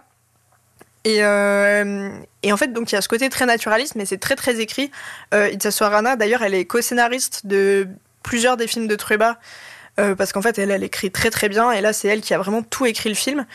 Et elle a raconté qu'elle euh, qu'elle a fait des entretiens avec ses actrices pour qu'elles leur racontent des trucs de leur vraie vie, pour partir du réel, mais en même temps, derrière, elle a tout réécrit pour que ce soit bah, très écrit, qu'il n'y ait pas vraiment de place à l'improvisation, euh, que ce soit pour sa volonté de mise en scène ou pour, encore une fois, la logique de production où ils sont en mode on peut pas faire 40 000 prises et tout. Et, et le film a une vibe folle, vraiment, où tu es avec ces filles à la campagne, dans la campagne espagnole, un peu perdu avec elles. Genre dans la maison, il n'y a pas de réseau sur leur téléphone, du coup, enfin il y, a un peu des gags par rapport à ça et en même temps bah t'as l'impression que comme elles elles sont coupées du monde bah toi t'es coupé du monde avec elles et tout et et le film a vraiment hyper bien euh, hyper bien mûri dans ma tête euh. Donc euh, voilà il est malheureusement il n'a pas été très bien distribué ah ouais je l'ai pas vu du coup il n'est pas resté longtemps du tout en salle même à Paris hein, il n'a pas pas été super bien distribué donc, euh, donc voilà, j'espère qu'il y aura une petite sortie DVD ou un truc comme ça, peut-être. Euh, ou une arrivée sur euh, une plateforme. à mon avis, il sera sur Ciné d'ici quelques temps. j'espère. Moi, ah, il n'est pas, encore en VOD sur Ciné Non, parce qu'il est sorti en décembre. Ah, d'accord. Mais je pense que d'ici quelques mois, il sera peut-être dispo. Attends, voilà. Louis Top 5, si je dis pas de bêtises. on en a déjà parlé. Désordre de Cyril Chaublin. Et moi, Dieu aussi, enfin, pas ça, mais on en a déjà parlé, c'est l'enlèvement ah oui. de Bellocchio. Donc, euh, on peut passer au quatrième de Pauline. Alors, mon quatrième, c'est Showing Up de Kelly Richard. Ah bah là, on va être d'accord, c'est bien. Film qui fait vibrer de ouf, euh, trop bien. Euh. Tu sais, c'est le genre de film où tu le vois, tu es là en mode ah, c'était cool, et puis après, des mm. mois après, tu dis c'était quand même vraiment, vraiment cool, quoi. Et je pense qu'on va en parler beaucoup plus par la suite, donc je vais pas développer plus. Louis? Top 4, euh, Vers un avenir radieux de Nanni Moretti. Euh, Nanni Moretti, euh, c'est le meilleur boomer qui existe. Et il fait le meilleur film de boomer. le meilleur téléfilm. Oh. C'est facile, c'est facile. Non, mais c'est trop drôle, c'est trop bien fait. C'est Moretti qui, qui parle un petit peu de l'état actuel du cinéma.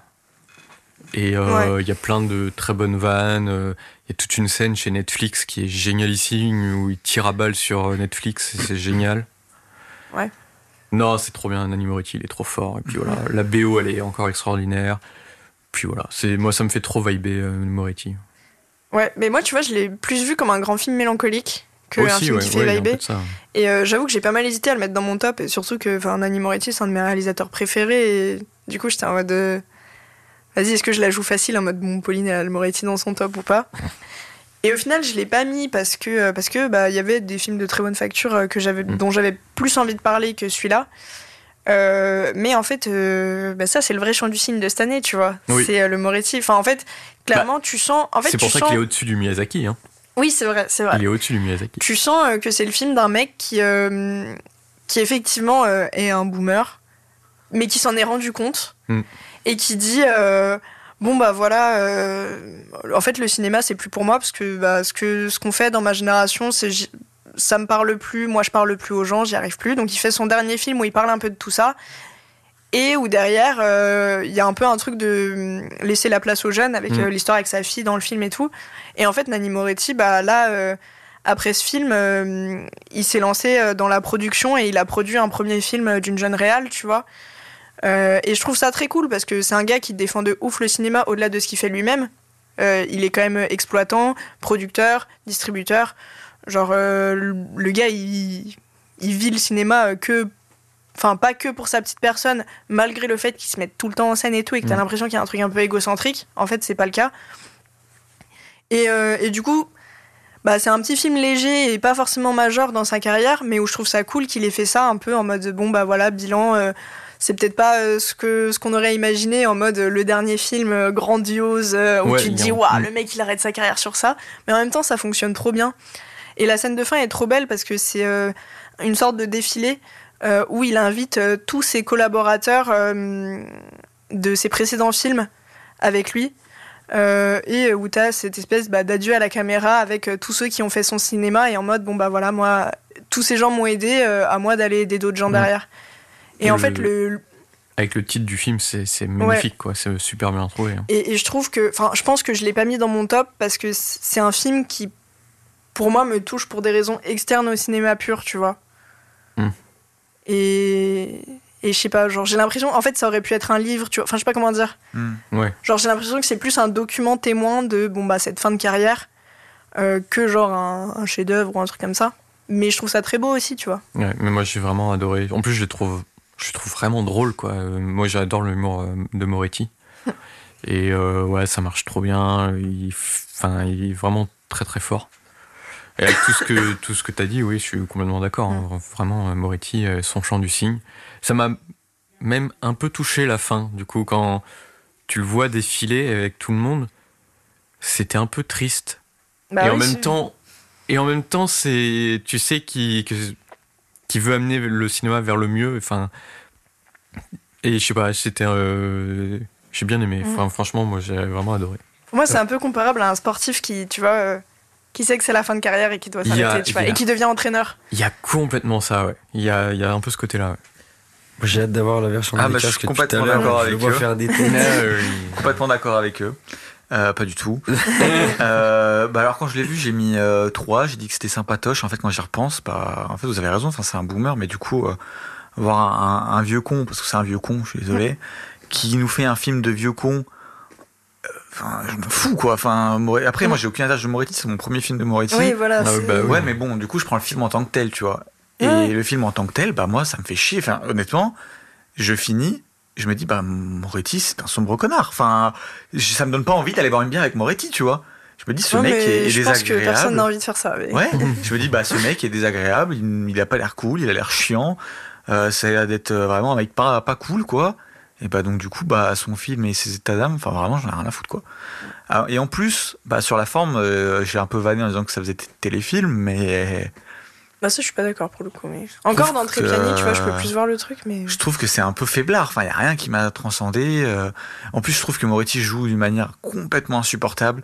Il faut 4 minutes pour qu'il finisse une phrase. Il parle ah, tellement lentement mais pas mais ça c'est pareil c'est en fait enfin c'est vraiment pas un film fait pour les gens qui connaissent pas Moretti de base tu vois. Ah, ouais, parce qu'en fait à la base c'est un italien qui parle hyper vite qui a un débit de mm. parole ou bah, le mec il parle pas vite là? Bah parce que justement, c'est sa fin de carrière et enfin tu vois, c'est.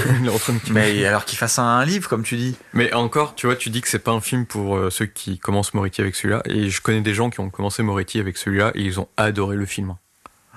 Et je sais pas, moi j'adore l'énergie d'ailleurs euh, de Moretti, comment il joue et tout. Je sais pas, il a une énergie. Mm. Bizarrement, t'as plus envie de parler à lui dans ses films que à lui dans la réalité, je pense. Mais aucun. Ah si, je veux pas que parler. Mec, parler, parler cinéma ou musique avec lui, ça doit être génialissime. Genre vraiment, avec ses personnages, il a une énergie folle. Mais parler avec lui dans la réalité, ça doit être euh, chiant. Pour moi, c'est l'oncle chiant ah qui te fait des poncifs de boomer et t'as pas envie de lui parler. Il te fait chier à table. Enfin, moi, c'est vraiment comme ça que je vois Moretti, quoi. Dans, en tout cas, avec ce film, je trouve que, je sais pas, euh, il respire pas. tu vois, j'ai vraiment pas envie de taper une discussion avec lui, quoi. Moi, j'ai pas envie de taper une discussion avec lui, mais c'est pour d'autres raisons.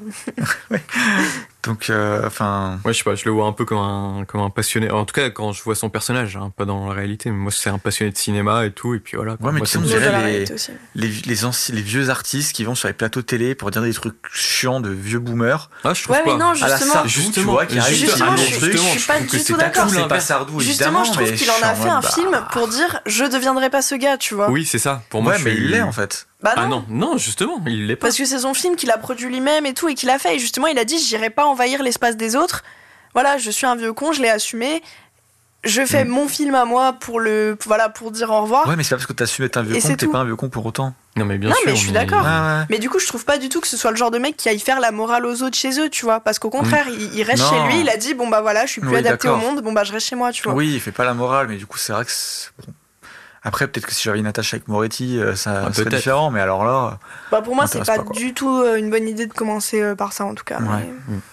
bref, c'était quand même mon quatrième. Après, c'est pas horrible, hein. je dis ça. Non, quatrième. Non, quatrième. Quatrième. Quatrième. Ah. oui, c'est vrai. Et du coup, moi, c'est L'Innocence, ou Monster, mm. titre original. Enfin, quoi que le titre original doit sûrement être en, en japonais, mais. Si, c'est le titre original en japonais aussi. Ah ouais, Enfin, ça veut dire la même chose. Ok, bah de Hirokazu Koreeda. Euh, qui nous sort encore un film en fin d'année. Je crois que c'était aussi en fin d'année l'année dernière. Ouais, ouais. J'avais pas eu le temps de le rattraper d'ailleurs. Et euh, bah, c'était trop bien. Euh, mais je pense qu'on en reparlera, donc euh, j'en dirai pas plus. Troisième, Pauline. Euh, bah, moi, c'est le Scorsese, Killers of the Flower Moon. franchement, j'ai rien à rajouter. merci, tonton Scorsese. Voilà. Ah, tu vois, Scorsese, j'ai envie de discuter avec lui. Ah, mais ah oui, bah il est trop adorable. Tu vois C'est peut-être pas les mêmes personnes, quoi. Ah bah, non, pas du tout. Du coup, ça aide. Et pourtant, c'est pas n'importe qui, Moretti. Hein. Ils sont très amis. J'ai pas dit que c'était n'importe qui. Ah, je, dis que t'as le droit de pas être n'importe qui, d'être un gros connard, quoi. Ouais. Non, mais voilà. Vraiment, l'année des, des papis qui font du cinéma grandiose. Euh, moi, mon troisième. Attendez, je retrouve ma liste. Voilà. Euh, mon troisième, c'est About Kim Soi de Julie Young. Jung, je sais plus comment on euh, film euh, sud-coréen euh, qui est donc sorti en France par contre en 2023, mais je crois qu'il tourne dans les festivals depuis l'an dernier. Ouais, on en a parlé déjà dans un épisode. On a, ouais, je crois que tu en avais déjà parlé. C'était dans. C'est où que je l'ai bah, Cannes 2020. Cannes, ouais, ça mm. devait être ça. C'est un, un des films que j'avais préféré à Cannes. Et je me demande si tu en avais pas reparlé dans les attentes 2023. Si, parce que j'avais dit que je l'avais vu, je pense. Donc, ouais. Et je ouais, très bien. Donc voilà, c'était un super film, euh, très politique aussi. Euh, c'est le, bah, j'en parlais quand je disais euh, devant toute la beauté, le sang versé, j'avais le poing serré et les larmes ah aux yeux. bah là, About Kim Soi, c'était pendant une heure, une heure cinquante de film, j'étais comme ça quoi. J'en pouvais plus. Enfin, c'est tellement un film sur un système qui ne. Il dure plus longtemps que ça. Il dure plus de deux, heures. Deux heures et demie. Mais c'est tellement un film sur un système qui ne peut pas marcher et on fonce droit dans le mur avec ce système et que tout le monde l'accepte, ça m'énerve, tu vois. Et vraiment, c'était trop bien. C'est un film super important parce que même si nous, en France, on n'a pas le même système qu'en Corée du Sud, euh, c'est le capitalisme. Hein. Oui, mais voilà, on risque d'y arriver un jour. On y est. Hein. Non, mais au, au, stade de la Corée du Sud où genre il s'évalue tout le temps et il faut être toujours plus performant que celui de ça arrive hein, bah, ça, va arriver et en fait on va aller droit dans le mur. On va avoir euh, comme dans le film enfin et c'est grave c'est très très grave. Et le Babylone qui va gagner c'est tout. Et le film il va il m'a vraiment fait serrer le poing quoi mais je pense qu'il est trop beau il y a un plan euh, là c'est les, j'ai envie de chialer quoi vraiment mmh. euh. Je pense que la raison pour laquelle il n'est pas dans mon top, c'est que je l'ai vu du coup à Cannes en 2022. Et que dans ma tête, c'est vraiment trop loin. Et je pour moi, c'est 2022 en fait, ce film. Mm. Et euh, c'est le problème des, des, films qu'on voit un peu trop bah, tôt. C'est ce que tu, tu m'avais dit quand je t'avais dit qu'il était dans mon top. C'est ah ouais. Ah dans ma tête, c'était vraiment un film de 2022. Mm. J'étais persuadé qu'il voilà. Bah, Fableman, ça me fait un peu le même coup. Bah un peu, mais bon. Euh, oui, d'ailleurs, je l'ai pas cité dans mes trucs proches du top, mais il aurait pu aussi. Oui, oui moi aussi, mais non. Bah mon troisième, c'est After Sun. Attends, moi je voulais juste dire un truc sur Kim Soi, c'est que euh, je l'ai rattrapé du coup récemment. Euh, et, euh, et, en vrai, là, je me suis fait un petit peu peur pendant la première partie.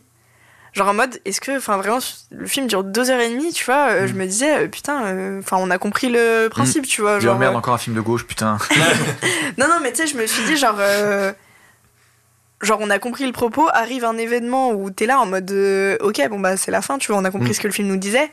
Et je vois qu'il reste encore genre une heure et demie de film, je suis en mode ok, ça me fait un peu peur. Et en fait, la seconde partie donne un souffle de ouf au film. et, au final, c'est vraiment très très bien écrit pour le coup. Genre, mm. euh, genre je trouve que le film est très réussi dans comment il va imbriquer ces éléments pour euh, bah, te mettre mal et, euh, et voilà. Quand même des petites longueurs.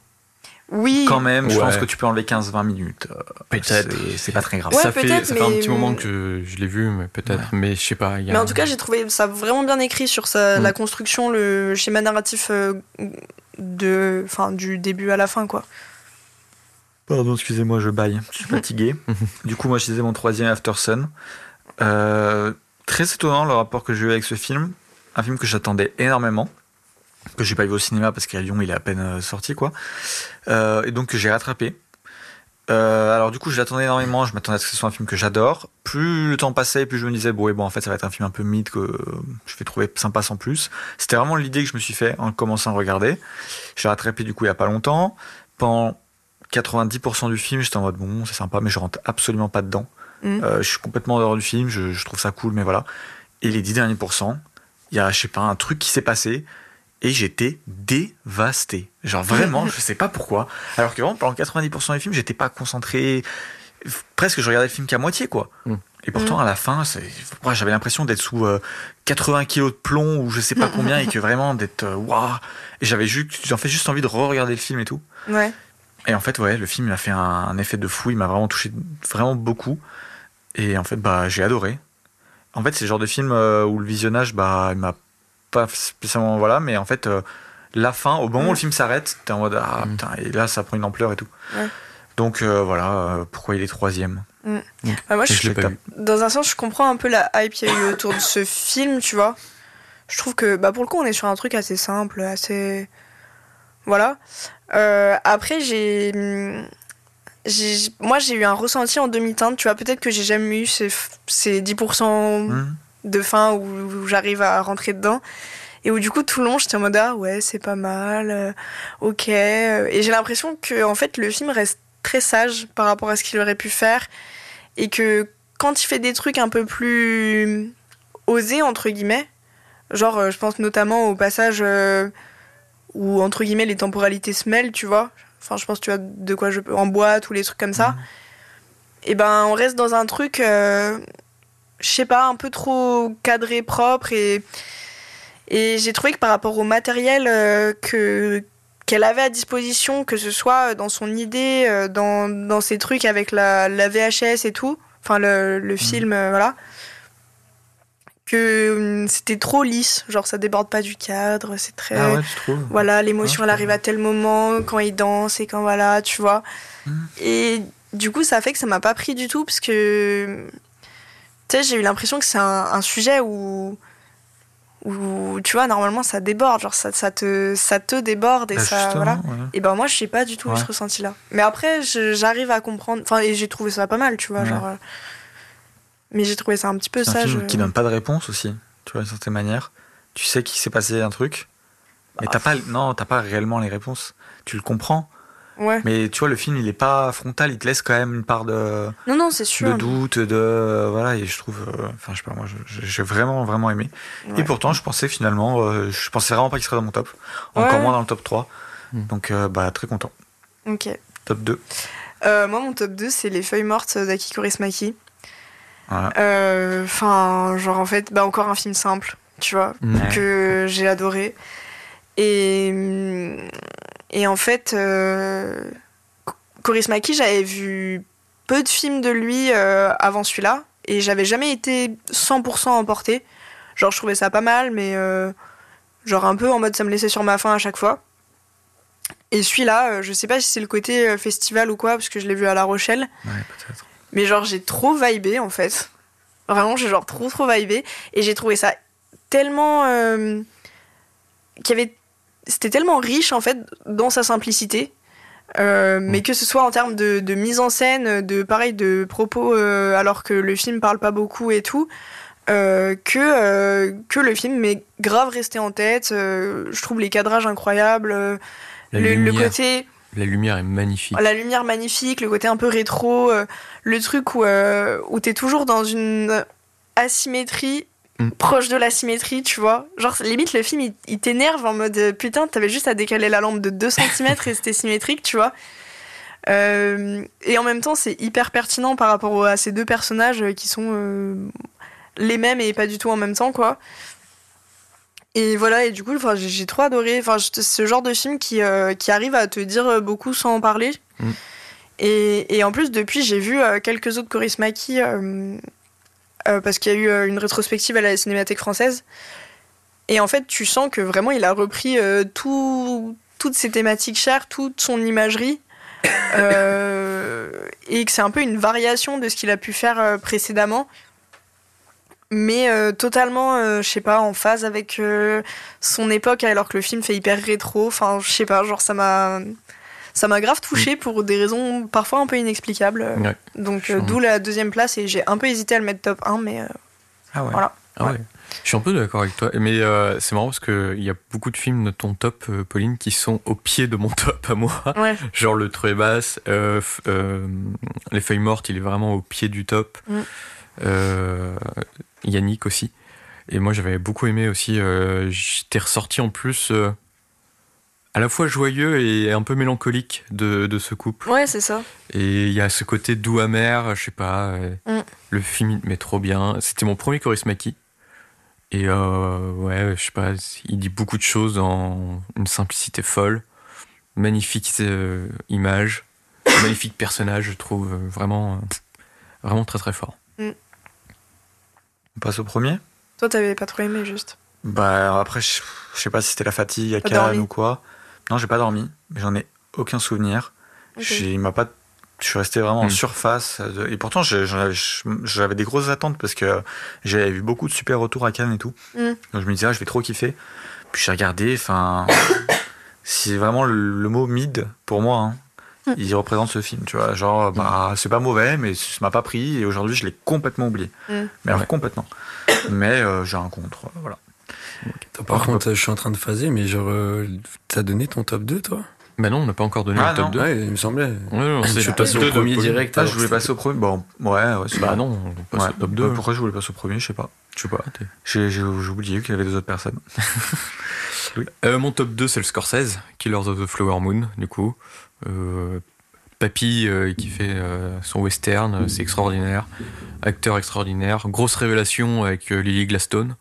Après, ceux qui regardent euh, Kelly Richard depuis un moment. Euh, je connaissais pas. Bah, avait déjà. Euh, voilà, mais. Une grosse révélation. le film, il est, il, est, il est dingo dans ses images. Scorsese qui encore s'amuse. Enfin, vraiment, il, il, fait, je trouve, encore un film différent de ce qu'il qu'il a pu faire. Et à la fois quelque chose de cohérent dans sa filmographie. niveau histoire, avec un grand H, j'entends, je trouve ça fascinant. Cette histoire, elle est peu connue. ici c'est fou de ce qui s'est passé en fait à cette époque. comment ça a pu. Euh, et euh, Scorsese, ils ont fait un film euh, fabuleux, quoi. Vraiment très très fort. La dernière scène, meilleure scène de, l'année, et puis voilà, quoi. Je suis assez d'accord. Tout a été déjà dit hein, sur Scorsese. Hein. moi, je vais devoir mettre un peu de respect sur, sur un nom, parce que ici, personne n'a voulu mettre de respect. mon deuxième, c'est Spielberg, avec The Fablemans. Parce que, bon, je veux bien qu'on mette tous Scorsese parce qu'il faut mettre Scorsese. Mais au bout d'un moment, The Fableman, c'était incroyable. Oui. Et mais vous respectez pas assez. C'est comme toi avec euh, About Kim Sois, je, l'ai vu trop éloigné en fait finalement. Euh. C'était une dinguerie. Mais c'était très très trop bien. vraiment trop trop bien. Quand, quand il y a eu l'écran de le générique de fin, je pensais que c'était une fausse fin parce que j'ai pas vu les deux heures et demie passer. Oui, par contre. je pensais vraiment qu'on était à une heure et demie. je me suis dit mm. ah il a fait une fausse fin. Et, je, là, je vois tout le monde qui commence à se. Mais vraiment au premier degré. Hein. Je vois tout le monde qui est en mode Ah bon, bah le film est fini et tout. Et moi, j'étais vraiment en mode Oula, c'est fini là. Mm. le film est passé à une vitesse hallucinante. Il y a un des moments, enfin, enfin le moment un peu en mode un peu teenage, euh, teen movie. C'est hilarant. Enfin, vraiment, Spielberg qui m'a fait mourir de rire. C'est rare, film, ça. Je trouve que Spielberg qui fait rire. Ah mais là il a, là, il s'est lâché, il a vraiment dit bon, je vais vous montrer comment on fait rire. Et là c'est trop bien. Tellement drôle. Mm. Euh, c'est ultra touchant. Enfin. Ouais, ouais, il est très. très le film est. Il y a David trop bien. ouais, on parle des dernières scènes. Et ben moi je trouve que la scène de fin, elle est ultra marquante. Ouais, elle est trop trop bien. Oui. C'est vraiment. Et je pense qu'elle va matrixer toute une génération à venir. Ah mais euh, maintenant. De... Oui, de cinéastes. Ouais, mais je, maintenant quand je regarde des films, ça m'arrive plein de fois de me dire ah toi aussi bah, Ah, mais ça m'a fait ça encore. mais... Corey John Ford. Ouais. Putain, ça m'a fait ça sur bah, Priscilla, je crois. Ça m'arrive très très non, souvent. Mais ouais, vraiment, ça matrix. Hein, mm. Et des fois, je regarde vraiment des trucs, c'est considéré comme des chefs-d'œuvre absolus et tout. En mode. aïe aïe aïe. Euh... John Ford, là. Mais. Euh... Ouais, non, enfin, ouais, top 2 parce que c'était génial et. C'est mérité, c'est mérité. non, mais en vrai, je comprends. D'ailleurs, il était top 2 de, top de la rédaction Super 7. Top 2 Ouais. Ah bah bravo à la rédaction. C'est quoi le top 1 de la rédaction? Le Scorsese. Bon, ça va, c'est mieux que Pacifiction l'année dernière. Bravo. Et donc, du coup, ton top, 1, Pauline? Alors, moi, mon top 1, c'est drôle parce que alors j'ai dit tout le long que j'étais sur des films simples et tout. Et mon top 1 est un peu à l'inverse de simple. c'est euh, Asteroid City. Euh, où du coup, t'as. Ouais, Wes Anderson, il fait pas dans la simplicité, il fait euh, des films dans des films dans des films, des couches, mm. des couches, des couches, des machins, des artifices et tout. Euh, et euh, bah, paradoxalement, ça fonctionne hyper bien sur moi dans ce film. Mhm. Parce qu'il y a beaucoup de gens qui avaient dit euh, si vous avez aimé The French Dispatch, vous allez adorer Asteroid City. Et inversement, genre si vous n'avez pas aimé, ça risque de pas bien passer. Ah ouais? Ouais. ouais. Entendu, en mode, c'était un peu un prolongement de The French Dispatch dans le côté il pousse son style à l'extrême et tout. Et en fait, moi, bah, j'avais pas trop aimé The French Dispatch. Et j'ai adoré Asteroid City. Et donc j'en reparlerai, euh, enfin bon voilà, euh, sans grande surprise, euh, c'est le film que j'ai choisi pour la partie 2, hein, voilà, on le dit maintenant. donc j'en reparlerai plus longuement. Mais il s'avère que j'ai beaucoup hésité, enfin en fait jusqu'à il y a très peu de temps, je savais pas quel film j'allais choisir. Et je voulais pas trop parler d'Asteroid City parce que je me disais c'est quand même un des gros films de l'année. Beaucoup de monde en a déjà pas mal parlé. Euh, J'aime beaucoup Wes Anderson sans en être une experte non plus. Donc je sais pas si je vais avoir des choses très intéressantes à dire sur le film, mis à part euh, j'ai trop aimé quoi. Et en fait je l'ai revu avec mon père il y a pas longtemps. Et, euh, et j'ai remarqué plein de nouvelles choses dans le film qui me font dire que peut-être si j'ai des choses intéressantes à dire dessus. Donc, donc voilà. À la semaine prochaine pour la suite. Ouais, je me plaindrai la semaine prochaine.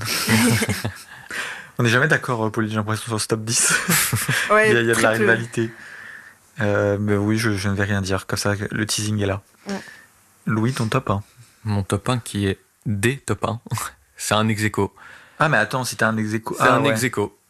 Ok, parce que du coup, normalement, il n'y a pas de top 2 s'il y a un ex aequo top 1. Ah bah si, il y a un ex aequo. Parce que c'est pas, top- Oui. c'est pas un Ah top oui. 2, c'est top 1. Oui, mais c'est normalement- top 1, les deux sont Oui. top 1. Attends, mais je comprends rien, mais du coup ça veut dire que t'as dit 11 films. Oui. Bah c'est pas grave, on s'en non, fiche. oui, Non, mais bah non, normalement, quand non. t'as. Ah bah non, bah si, c'est comme ça que ça marche. Moi, je Ah suis- non, Ah pas non, du bah tout. non, bah non, Bah non, moi, pas je sais pas, moi je bah, moi marche. je marche comme ça, moi c'est ma logique. Bah non, Quand t'as 10, ex aequo en 10, top c'est- euh, 2, bah ton, en top 1, ton T'as 2 pas de top c'est deux. 3, t'as pas de top 2. Ah, moi, j'ai un fait top 3 deux, mais c'est pas gagnants grave. et, et tu t'arrêtes à. À 9. Enfin à 10 du coup, mais. Ah ouais, mais moi j'ai Oui, mis tu comme t'arrêtes ça. à 10, film, mais toi, t'as tu pas Bah dis de désolé, moi c'est comme ça que je fonctionne. Bon, C'était donc c'était quoi ton top 10 C'était euh, le procès Procès Goldman. Goldman. Bon, bah, Bah coup- ça dégage. Bah, il y Adios. procès Goldman et tout descend d'un cran. Bah ouais, mais Ouais. moi c'est pas comme ça que je marche. Donc Non, mais c'est pas règle. une question de comment tu marches ou pas, c'est comme ça que Mais ça c'est pas la marche. règle qui a dit la- cette règle. Bah, Dieu tout le monde. Oui, si, pour le coup, Non, un top règle. 10, Ah c'est avec 10 films. Je sais pas, moi je.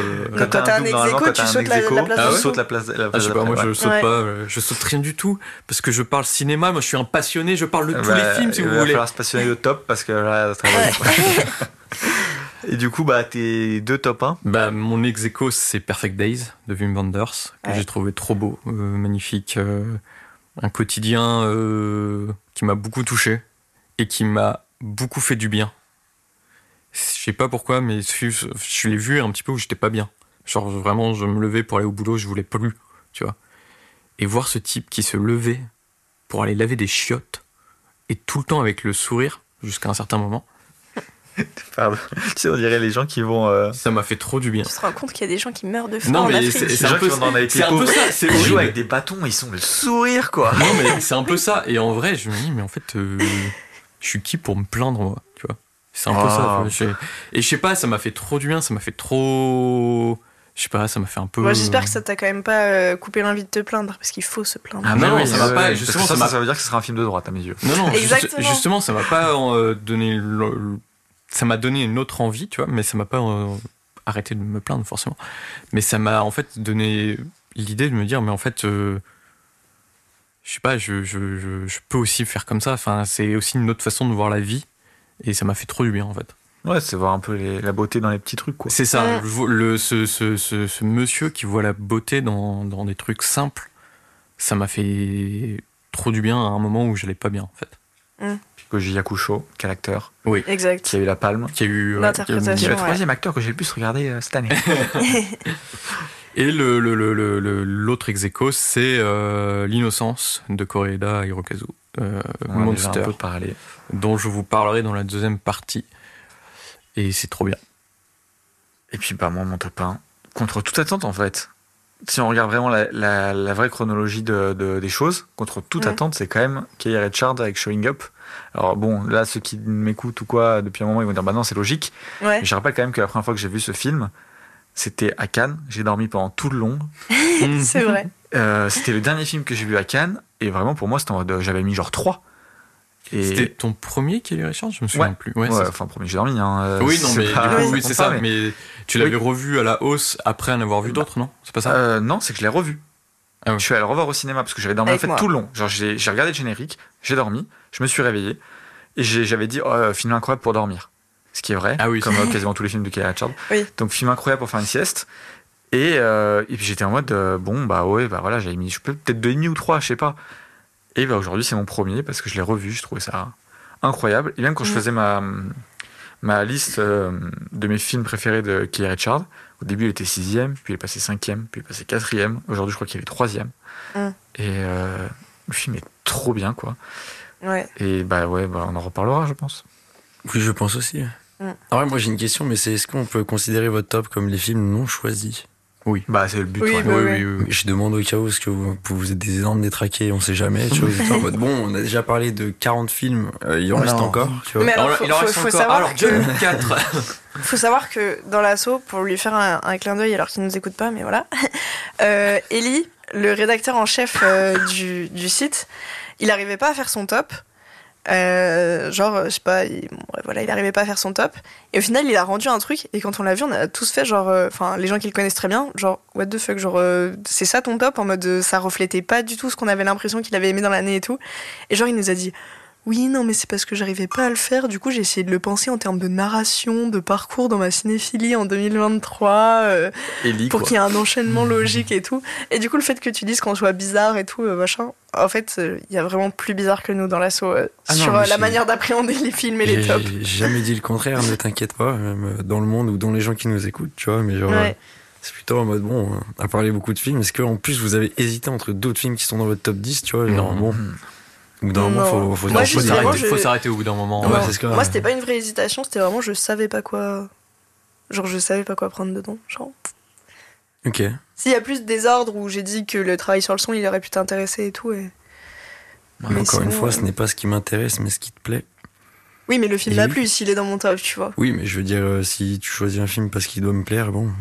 Non, non, c'était pas pour ça, c'était plus Joseph. dans le sens où ça me donnait un angle euh, euh, intéressant à, à appuyer euh, plutôt que de répéter euh, tout ce qui a été dit sur les films euh, toute l'année, quoi. Ok, ok. Ça Ok, donnait une idée d'angle, le fait de t'avoir dans le podcast en disant.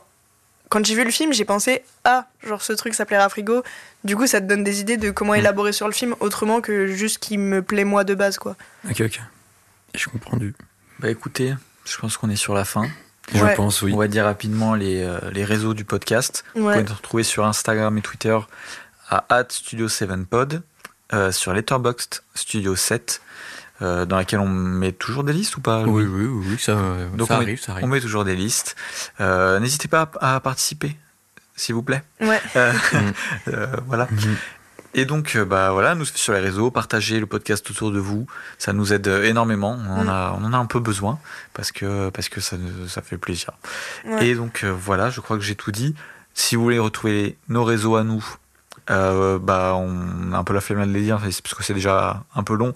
Bonne Mais- résolution 2024, on arrête de dire les réseaux, Voilà, on vous voilà. renvoie direct sur. voilà. De toute façon, c'est pas grave. Si. Pauline est très très très dispo sur Twitter, enfin active, mais c'est la seule ici.